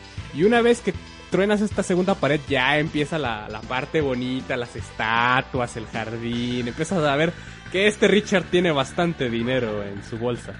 Sí, igual la parte de las Gatling Guns es muy fácil, o sea, cagado de risa cuando juegas de dos jugadores. Porque uno se queda cubriendo el, al, donde vienen los enemigos y el- tú te quedas disparando el, la, con la Gatling Gun donde tienes que romper. Eso sí, si se te ocurre jugarle el chistosito y dispararle a los enemigos mientras tu compañero está, está disparándole a los, a los otros güeyes y dices, ah, le voy a, le voy a dar fuego de apoyo, le termi- lo terminas matando. Las balas de, de la Gatling Gun, si la usas tú o la usa un enemigo, no importa, te van a matar a, a tu compañero. Así que es, es algo que se tiene que tener con cuidado. Además de que sí, en este nivel se spamean enemigos a lo pendejo. Pero igual es, es lo entretenido tirar bala porque digo, no es como que los enemigos aguanten un montón, o sea, aguantan una bala nada más. Así que es bastante chido. Una vez terminado todo lo que es la, la parte un poco más rústica del, de la guarida de Sir Richard, llegamos a la, a la parte de toda fancy, la mansión ahí. Sir Richard nos recibe tirando una rosa y empieza ya el boss en condiciones. El NX, ¿qué nos querés comentar de, de Richard? Richard es posiblemente mi jefe favorito de todo el juego. Es el jefe que tiene una impresión muy fuerte, mucho estilo. What up, old chap?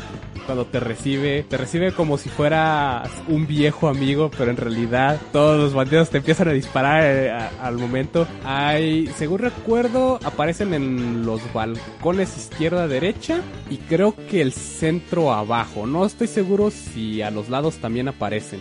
Sí, Sí, también aparecen a los lados. sí, El, el asunto es que Richard lanza muchos disparos a comparación de los, de los otros jefes y conforme avanza aún más la dificultad, el bullet hell es real en este escenario. Obviamente, como en los otros escenarios en los cuales los jefes están en la parte central de arriba, eh, Richard está tapado por dos, por de hecho tres estatuas, porque son dos leoncitos y un florero, por lo cual no le puedes hacer daño a menos de que te subas al balcón la parte de arriba y saltes y le dispares. No estoy seguro que en todas las versiones se pueda, la verdad. Sin embargo, ya saben, la prioridad es evitar que spamen los, los enemigos y, y tratar de dispararle a Richard. El asunto es que no termina, no es como el primer enemigo ni el segundo enemigo que Richard se queda arriba esquivando se queda arriba disparando. No, llega un punto en el que Richard le quitas su cubierta de las estatuas y el florero, le disparas un poco y empieza a enfrentarte uno a uno, subiéndose a otras partes, a, a los balcones de la izquierda, a la derecha, bajando, tratando de golpearte. Inclusive él tiene iframes al momento de que hace esquives. Entonces, es un jefe bastante divertido. De todas maneras, tiene ciertos quesos que yo recordara, puedes en la versión de Sega Genesis y en la de arcade, no estoy seguro en la de Super Nintendo, puedes estarte deslizando al otro lado, dispararle y hacerlo con constantemente para evitar su primera fase. Ya en dificultades más difíciles creo que no es posible si tienes que hacerlo un poquito más a la legal. Eh, es una pelea muy movida, tienes que ir entre los balcones, deslizarte, aprovechar los iframes. El único problema, como ya lo había comentado Nacho, es que a veces en la versión de arcade no jala chido esto de cambiarte de línea a, los balcones. Entonces, tanto ir para abajo como ir a los balcones a veces falla. Y muchas veces es la razón por la cual Richard te mata. Porque falla de los controles. Más, más que nada los hitbox al momento de detectar el cambio de línea. En la de Super Nintendo creo que es un poquito más consistente este asunto, según me había comentado Basho. Y esa no es la parte final de Richard. Llega un momento en el cual le disparas a Richard y dices, se agacha y dices, muy bien, ya lo maté, terminamos el juego, vamos a cobrar recompensa e irnos a tomar unas chelas. No, es el momento en el cual Richard se ríe de ti y a la Clint Eastwood se saca una placa del, del estómago, se ríe y la pelea es aún más rápida de lo que era antes. Creo que es una de las partes más geniales de, de esta pelea. Cuando el jefe te dice, This is not even my final form, y empieza a, a seguirte peleando, la música se, se pone intensa. No sé qué, ustedes, qué, qué opinen ustedes de esta, de esta pelea. Buenísimo. 10 de 10. Y ya, listo, 10 de 10. Según yo recuerdo, en la versión de Genesis Bueno, en la versión tanto arcade como Super Nintendo creo que te lanza una rosa al principio de la pelea. Ah, sí. En la versión de Genesis te avienta una bomba. Esa maldita bomba me mató. Es cierto. Y era mi última vida y mi último crédito, así que no puedo hablar mucho de la versión de Genesis. Uh, Qué jodido. sí, oh, la pelea contra Richard y, lo, ah, y la Rosita le metieron una maldita dinamita y yo, ah, cabrón. Y sí, me mató. Decir que en la versión de Genesis, eh, si le disparas las dinamitas, explota instantáneamente. Y Bash te va a contar algo: eh, Richard no tira una dinamita, tira una por cada fase. Diablos. Cada cambio de fase tira una dinamita.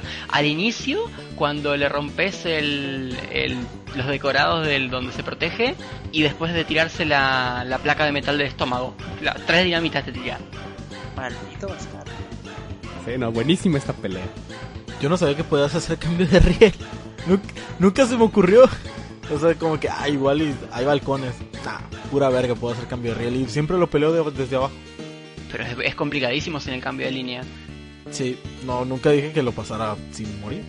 Otra cosa es. El que mencionó que en la versión arcade tiene tres escudos: que es la estatua, un leoncito en medio y la otra estatua en el, la- el lado contrario. En la versión Super Nintendo es solamente una. En la de arcade es- son las tres, pero en cuanto rompes una, se rompen todas. ¿Sí? No, no recuerdo eso. Sí. Ah, y tengo que comentar un bugazo de la versión de Super Nintendo. Eh, en la versión de Super Nintendo hay una hitbox rara entre los balcones a los cuales te puedes subir y la defensa de Sir Richard. Entonces te puedes subir en un punto medio extraño entre medio de las dos y disparar, matando a Sir Richard y destruyendo el balcón a la vez. Si, si lo haces en un tiempo correcto, te saltás la, la fase intermedia de Sir Richard. Si lo haces en un tiempo incorrecto, matas a Sir Richard antes de destruir el balcón y Sir Richard se saca dos placas de mecatal del estómago en vez de una. Rayos. Vaya, vaya. Eso me pasó la primera vez que jugué. Hay, hay otra pequeña diferencia entre las versiones al final de esta pelea. En esta sí es muy vistosa. No sé si es por limitantes de la consola. Es, es posible que el equipo haya decidido no hacerlo. Pero normalmente cuando derrotas a, a Richard en la versión arcade sale una escena en la cual sale una, una rosa. Tira una rosa al final. También sale en la de Sega Genesis. Sin embargo, en la de Super Nintendo no sale la escena explícita, pero sí tira la rosa. Eso se me hizo un buen detalle. No sé si el equipo haya visto innecesario, si no haya querido eh, hacer todo el proceso de la escena cinematográfica y después regresar a, a gameplay, que la arquitectura de Super Nintendo sí es un poquito complicado tener estas, estas dos cosas cam- intercambiándose inmediatamente. Pero es un buen, es un buen detalle. Un último detalle. La AI de la versión de arcade Super Nintendo es muy distinta. En la versión arcade, Richard se mueve a todo maldito rato. No hay ningún momento en que se quede quieto el maldito bastardo. En la versión Super Nintendo tiene un estilo patrón que te lanza una cierta cantidad de balas y luego se mueve el lugar o brinca, esquiva, etcétera. En caso de que en la versión Super Nintendo le des muchos hits durante un segundo, se saltea las demás balas y vas a empezar a esquivar y se directamente hacia ti. Es una cosa también por la que tardé un poco más en la versión arcade. No me salían mis esquives. Yo jugué todo el jueguito multiplayer, así que también, obviamente, jefe final. Es obviamente mucho más fácil que de cuatro jugadores, ni me imagino qué tan fácil es el pinche juego. Pero de dos jugadores es muy fácil, porque normalmente los enemigos se, se centran en uno, en un, en un solo jugador. Noté, noté que se enfocaban más en mí, pero era porque tenía siempre la mayor puntuación. Era como el que tenía siempre el, el mayor porcentaje de, de los enemigos eliminados y eso. Así que creo que, que por ahí va el asunto. Y pues como se, se enfocan en uno, tú, el otro puede estar disparándole al enemigo de, de manera diferente. Y estar tú esquivando balas nada más. O sea, es bastante interesante cómo puede llegar a funcionar el juego en manera multijugador. Aunque pues solo también se disfruta muy chido. Tras soltar su placa de metal y matarlo por tercera vez, al fin ya es la buena. Cae muerto con la cutscene de la rosa, a la cual le da un balazo, la cual ya comentamos. Un detallazo, la verdad. Y nada, tras haber matado a todo Dios y haber cobrado como 8 recompensas en un solo día, nuestros héroes cargan a caballo todas las bolsas de oro que prácticamente vaciaron el país y cabalgan, dándole honor al nombre, hacia la puesta de sol mientras vemos los créditos. Realmente Sunset Riders es para todos realmente, porque lo hemos estado hablando cuando decidimos hablar de este juego, es un juego que si jugamos en, nuestro momento y si no, si es un juego del cual tenemos muy buenos recuerdos, por algo hemos decidido sin inconvenientes realmente, no, no recuerdo quién tiró la idea de Sunset Riders, pero todos dijimos sí, sí, Sunset Riders, y ahí es un juego personalmente yo nunca lo llegué a ver en máquina, no sé el resto de mis compañeros, pero lo tenía en, creo que fue el primer mame que, que me instalaron en mi PC, era el que ya tenía entre muchos otros el Sunset Riders y era definitivamente uno de los juegos que más jugaba. Semna, por ejemplo, ¿cuál fue tu primera toma de, de contacto con este juego? Mira, sinceramente no me acuerdo. Debo de haber estado muy chico. Ah, había una una especie de lugar donde se hacían fiestas que se llama Jupiland, creo que se llama. Ya no me acuerdo si sí, o la casa de Mimi, no me acuerdo. Una cosa así, súper estúpida. Pero había un montón de maquinitas. Un montón. Había maquinitas con Metal Slug, con King of Fighters y todo eso. Y en una, creo que había una con Sunset Riders y creo que había un tipo jugándola.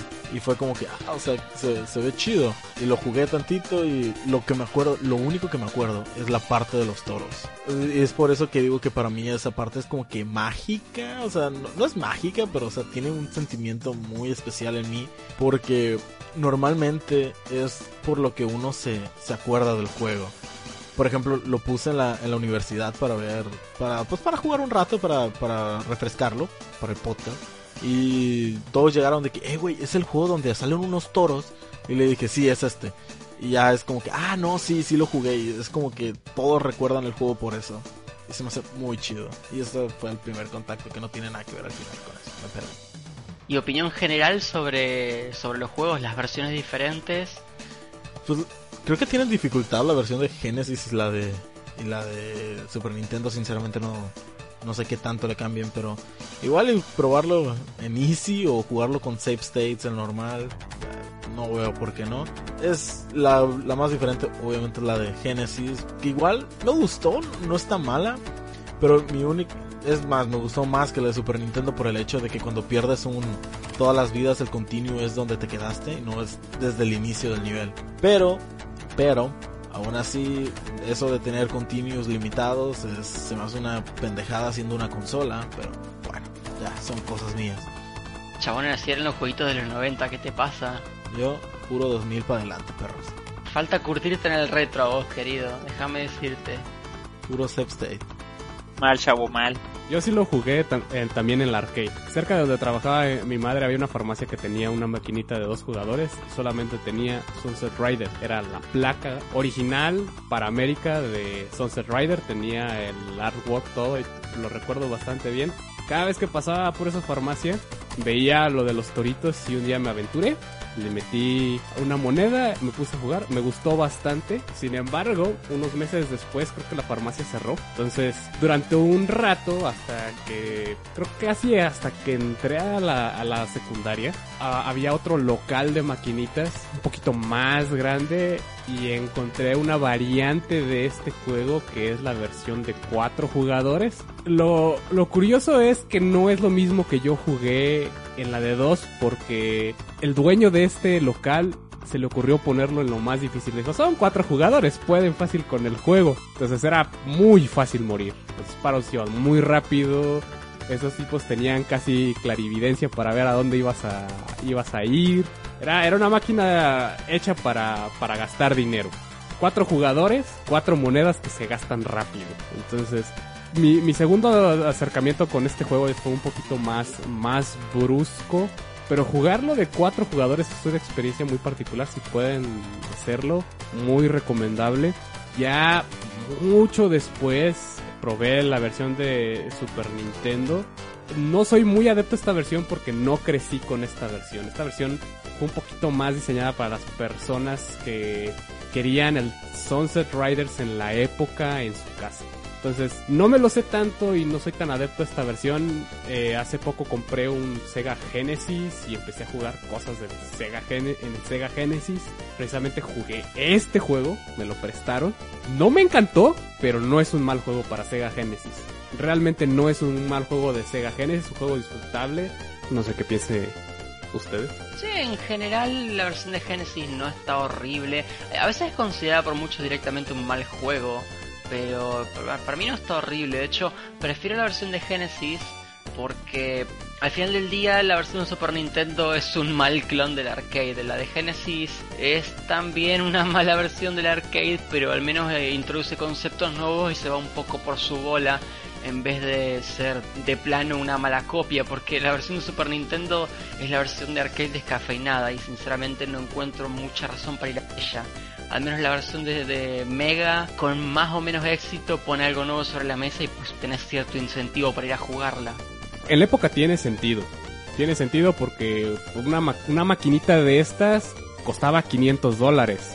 No le puedes pedir a, tu papá que te compre una maquinita de 500 dólares cuando tienes 10 años. Entonces, tiene sentido que si tú tenías un Super Nintendo o tenías un Genesis Mega Drive, te compraran la versión de Sunset Rider correspondiente porque conoces el juego y te gusta el juego. Entonces creces con esta versión y es una forma accesible y aceptable de jugarla. Para estándares de hoy en día es diferente. E-, elijan su veneno. Bueno, por mi parte, yo crecí un poco más con la versión Super Nintendo. De hecho, no sabía que había otras versiones hasta creo que 5 años después que supe que había una versión arcade. Y no fue hasta el podcast que hicimos de qué juego me iba a hablar que descubrí que había una versión de Sega Genesis. En lo personal, la versión Super Nintendo, si es tu primera versión de Sunset Riders, es bueno. Pero como alguien que creció con esa versión, fácilmente les digo que si quieren todo el material, el juego totalmente completo, les recomiendo mucho la versión de arcade. Lo único que no recomiendo la versión de arcade es el jefe final. No sé, yo disfruto un poco más Richard Rose en la versión Super Nintendo. Bueno, hay ciertas razones por las cuales estas versiones son un poquito diferentes. El, como ya habíamos comentado, esta maquinita es el estándar Yama, que es de la Japanese Association of Amusement. No me acuerdo, no me acuerdo exactamente pero es una asociación japonesa conformada por Bandai Namco, Atlus, Capcom y Konami que especifica exactamente cómo deben de conectar las maquinitas para que nada más cambien la placa en lugar de que tengan que comprar otra maquinita. Es para, para ahorrar costos más que nada. Este tipo de juegos se expone normalmente, se exponía normalmente en la Japan Amusement Expo, que es donde los, los fabricantes, de la misma manera que lo hacían en el E3, que anunciaban los jueguitos de miren y tal día vamos a sacar esta cosa, es más o menos en, en, a principios de los 90 se anunció Sunset Riders, pero fue un poquito eclipsado por el hecho de que Capcom estaba acaparando todo, todo el, poder publicitario en Street Fighter 2 de World Warrior, que era otra maquinita muy, muy famosa en la época era muy común ver esta maquinita al lado de una de Street Fighter. Inclusive utilizan más o menos el mismo hardware, un Motorola 68000 con un procesador de audio Z80, un Silo y un, y un chip de sonido Yamaha. Más o menos la misma arquitectura que se tiene en Sega Genesis. Eh, si se quiere ver a un poquito a comparación, eh, la razón por la cual la, arquitectura de Sega Genesis y Mega Drive es así es precisamente porque muchos juegos de arcade usan esta especificación. Eh, como ustedes saben, un ejemplo que les puedo dar de un port arcade que fue muy famoso y es muy querido entre las personas es el de Altered Beast. Sí tiene sus diferencias, pero lo reconoces así. E, es, es ese juego, es Altered Beast. Yo lo sé. Eh, también el port de Sega Genesis fue el primero a, las consolas. La arquitectura es muy similar, si bien el procesador es un poquito menos potente. El juego tiene más resolución gráfica, lo cual es bastante raro porque el juego original está en 288 x 224 píxeles. La diferencia es que tiene 2048 colores. Entonces, la paleta del juego se ve, se ve muy bonita, los colores pastel, muy iluminado. Da esa, da esa vibra de energía a- al juego. Mientras que en Sega Genesis tienes una paleta de 512 y 61 colores en pantalla. Entonces, tuvieron que hacer un par de sacrificios a pesar de que la resolución es un poquito mayor, que es de 320 por 224, 240 si ustedes están en un territorio PAL. eh, nuestros amigos europeos, ¿verdad, Nacho? Sí, totalmente. Entonces, el código, gran parte del código de Sunset Riders, lo más probable es que se haya portado directamente del arcade, porque es exactamente la misma arquitectura, lo cual nos da la pista de por qué los controles de Sega Genesis funcionan tan bien en esta versión. Son un poquito diferentes en la, en la de Super Nintendo y hay una razón por la cual es muy diferente cómo se ve. Sin embargo, me gustaría comentar un par de cositas más acerca de la de Sega Genesis, un par de detallitos que se nos pasaron entre toda la plática porque estábamos enfocando un poquito más en las mecánicas y en el nivel. Eh, Sega Genesis, como les digo, no es una versión horri- totalmente horrible del juego. Tiene cosas que son muy bonitas, la paleta rojiza le da ese toque de del Sunset Rider realmente. E inclusive en muchos escenarios puedes ver cómo las nubes van pasando a velocidad diferente que el paisaje, mientras que en la arcade y en la de Super Nintendo va nada más una imagen haciendo scroll. Lo cual es un poquito más estático, no se ve necesariamente feo, pero es un lujo tener eso en Sega Genesis, precisamente por la forma en la que se manejaba la arquitectura. Tienes esa, esa capacidad eh, muy decente para hacer eso. Obviamente Super Nintendo tiene chips extras que te permiten hacer esas cosas, sin embargo para mi conocimiento creo que este juego no, no consta con ese hardware especial, si mal no recuerdo. Realmente mm, no hay tanta información acerca de pero supongo que es por esa razón. Hicieron un rediseño porque en esa época era muy estilado que decían los fabricantes es que ya jugaron la versión de arcade y si quieren jugar la versión de arcade pueden ir a un arcade. ¿Por qué tendríamos que darles exactamente la misma versión? Mejor vamos a darles un juego nuevo como una especie secuela. Tengan en cuenta que este juego desarrollado por Konami en Japón, en Japón las arcades todavía están vivas y y es un lugar donde por poco dinero puedes pasar mucho tiempo. Esa es la filosofía del arcade en Japón y siempre ha sido así. Aquí la filosofía del arcade era sacarte todas las monedas en, en el menor tiempo posible y como dejó de ser redituable, pues nos pasamos al asunto de, de las consolas. Entonces, me imagino que todas estas cosas impactaron para que la versión de Sega Genesis fuera diferente. En cuanto a la crítica, la versión de Sega Genesis tuvo crítica muy dura. Normalmente el score va entre 70 74 de 100 en este juego. No es, no es realmente un juego malo, es un juego decente. Entonces, un año después se liberó la versión de Super Nintendo. Super Nintendo, como saben, tiene un una arquitectura un poquito, es muy diferente a, la de Sega Genesis. Y me, me van a, me van a linchar por esto las personas que están en la, en la guerra de consolas, porque el blast processing y todo el asunto.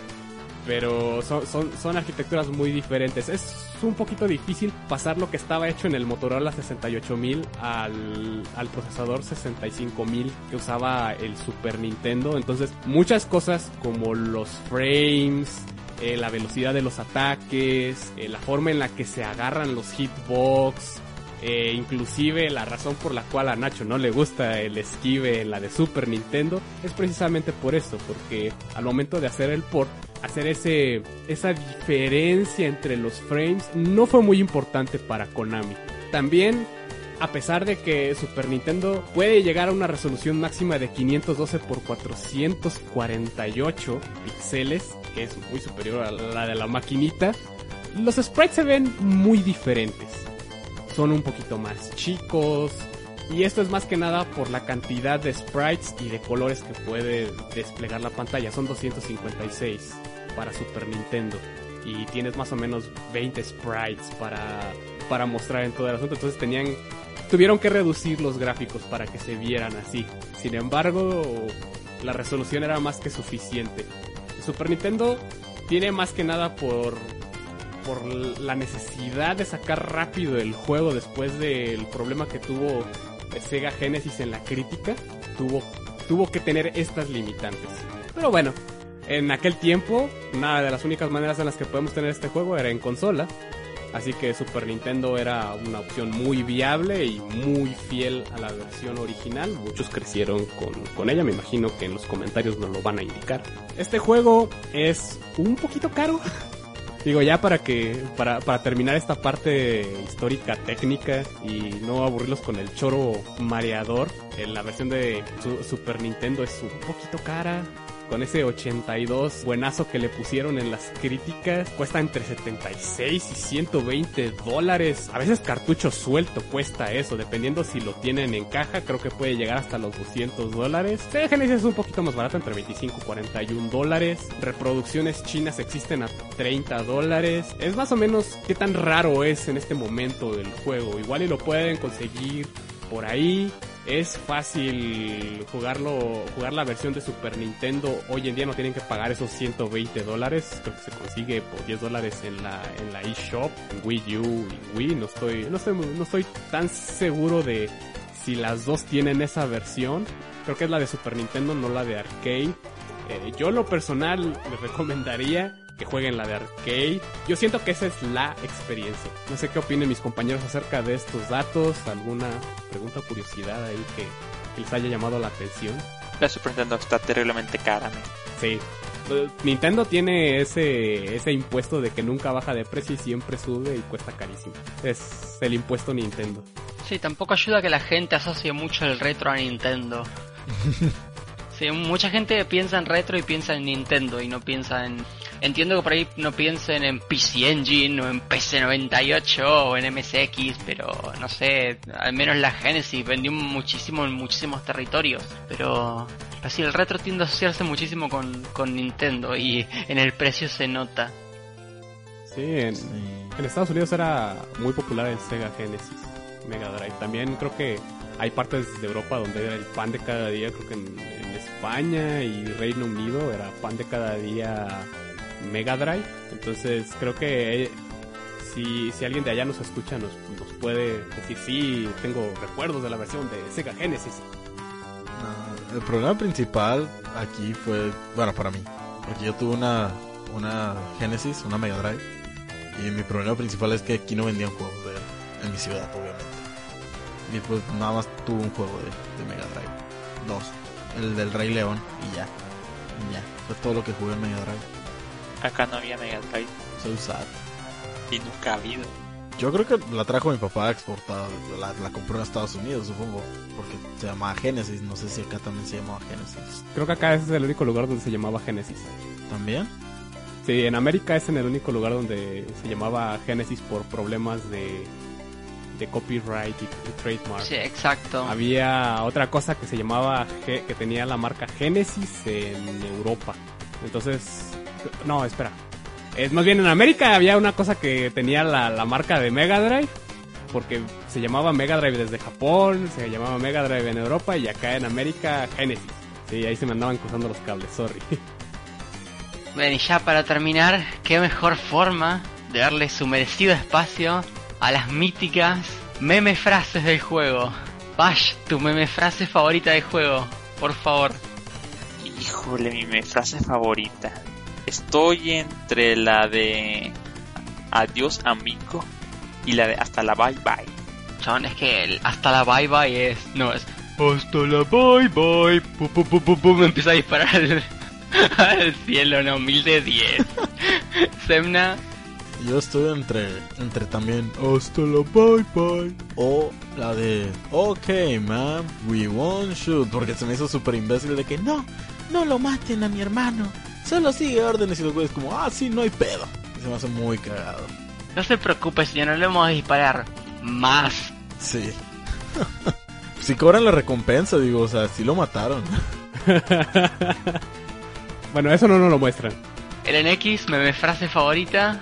A mí me gustó la parte en la cual se muere y dice, adiós, amigo, el, el greco. Pero posiblemente la impresión más fuerte por lo que pensé en el momento en el que la, eh, la primera vez que la escuché pone el primer jefe que dice, Bury me with my money. Spoilers, no lo vamos a hacer.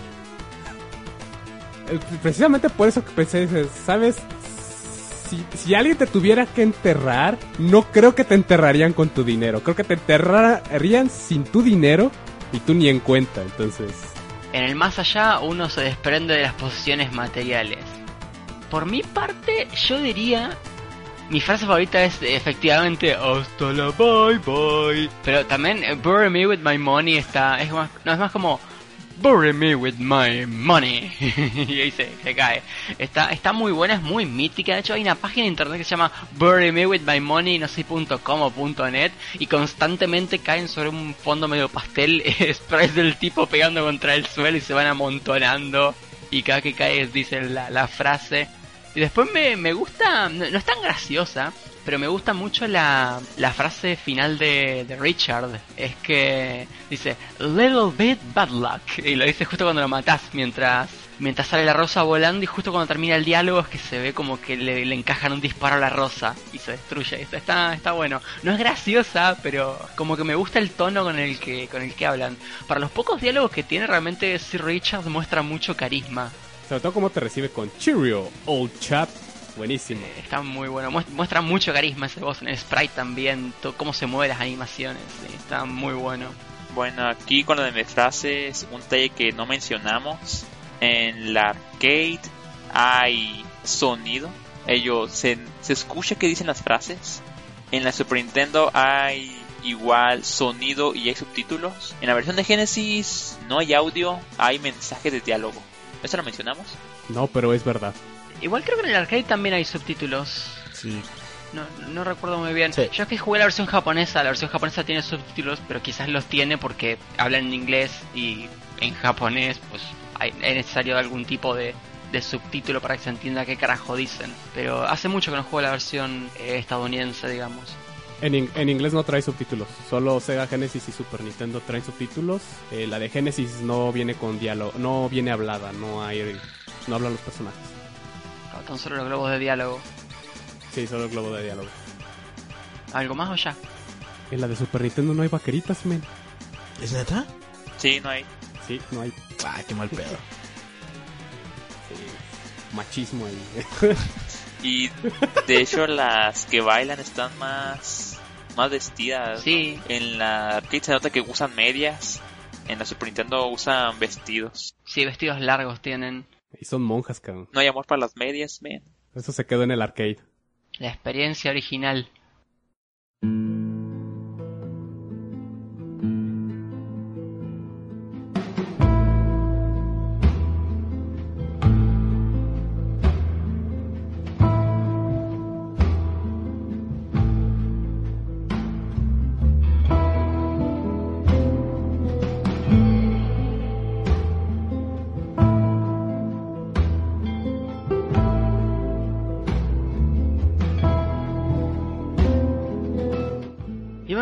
ha sido todo por este especial a Sunset Riders. Espero les haya gustado este approach diferente para tratar un poco más a fondo un juego que, a todos nos gusta. Veremos qué tal es la recepción. Teníamos, teníamos pensado hacer más episodios de este tipo, aunque aún no hemos definido. Es complicado también encontrar un juego que a, los 5 nos guste tanto como para explayarnos buscar información y, hablar lo más posible y nada, por esta ocasión nos despedimos. La próxima nos, nos espera un programa convencional. Recuerden que además de escucharnos vía YouTube, pueden descargar el audio vía iBox para que sea más cómodo para llevarlos por ahí mientras hacen sus cosas por la vida.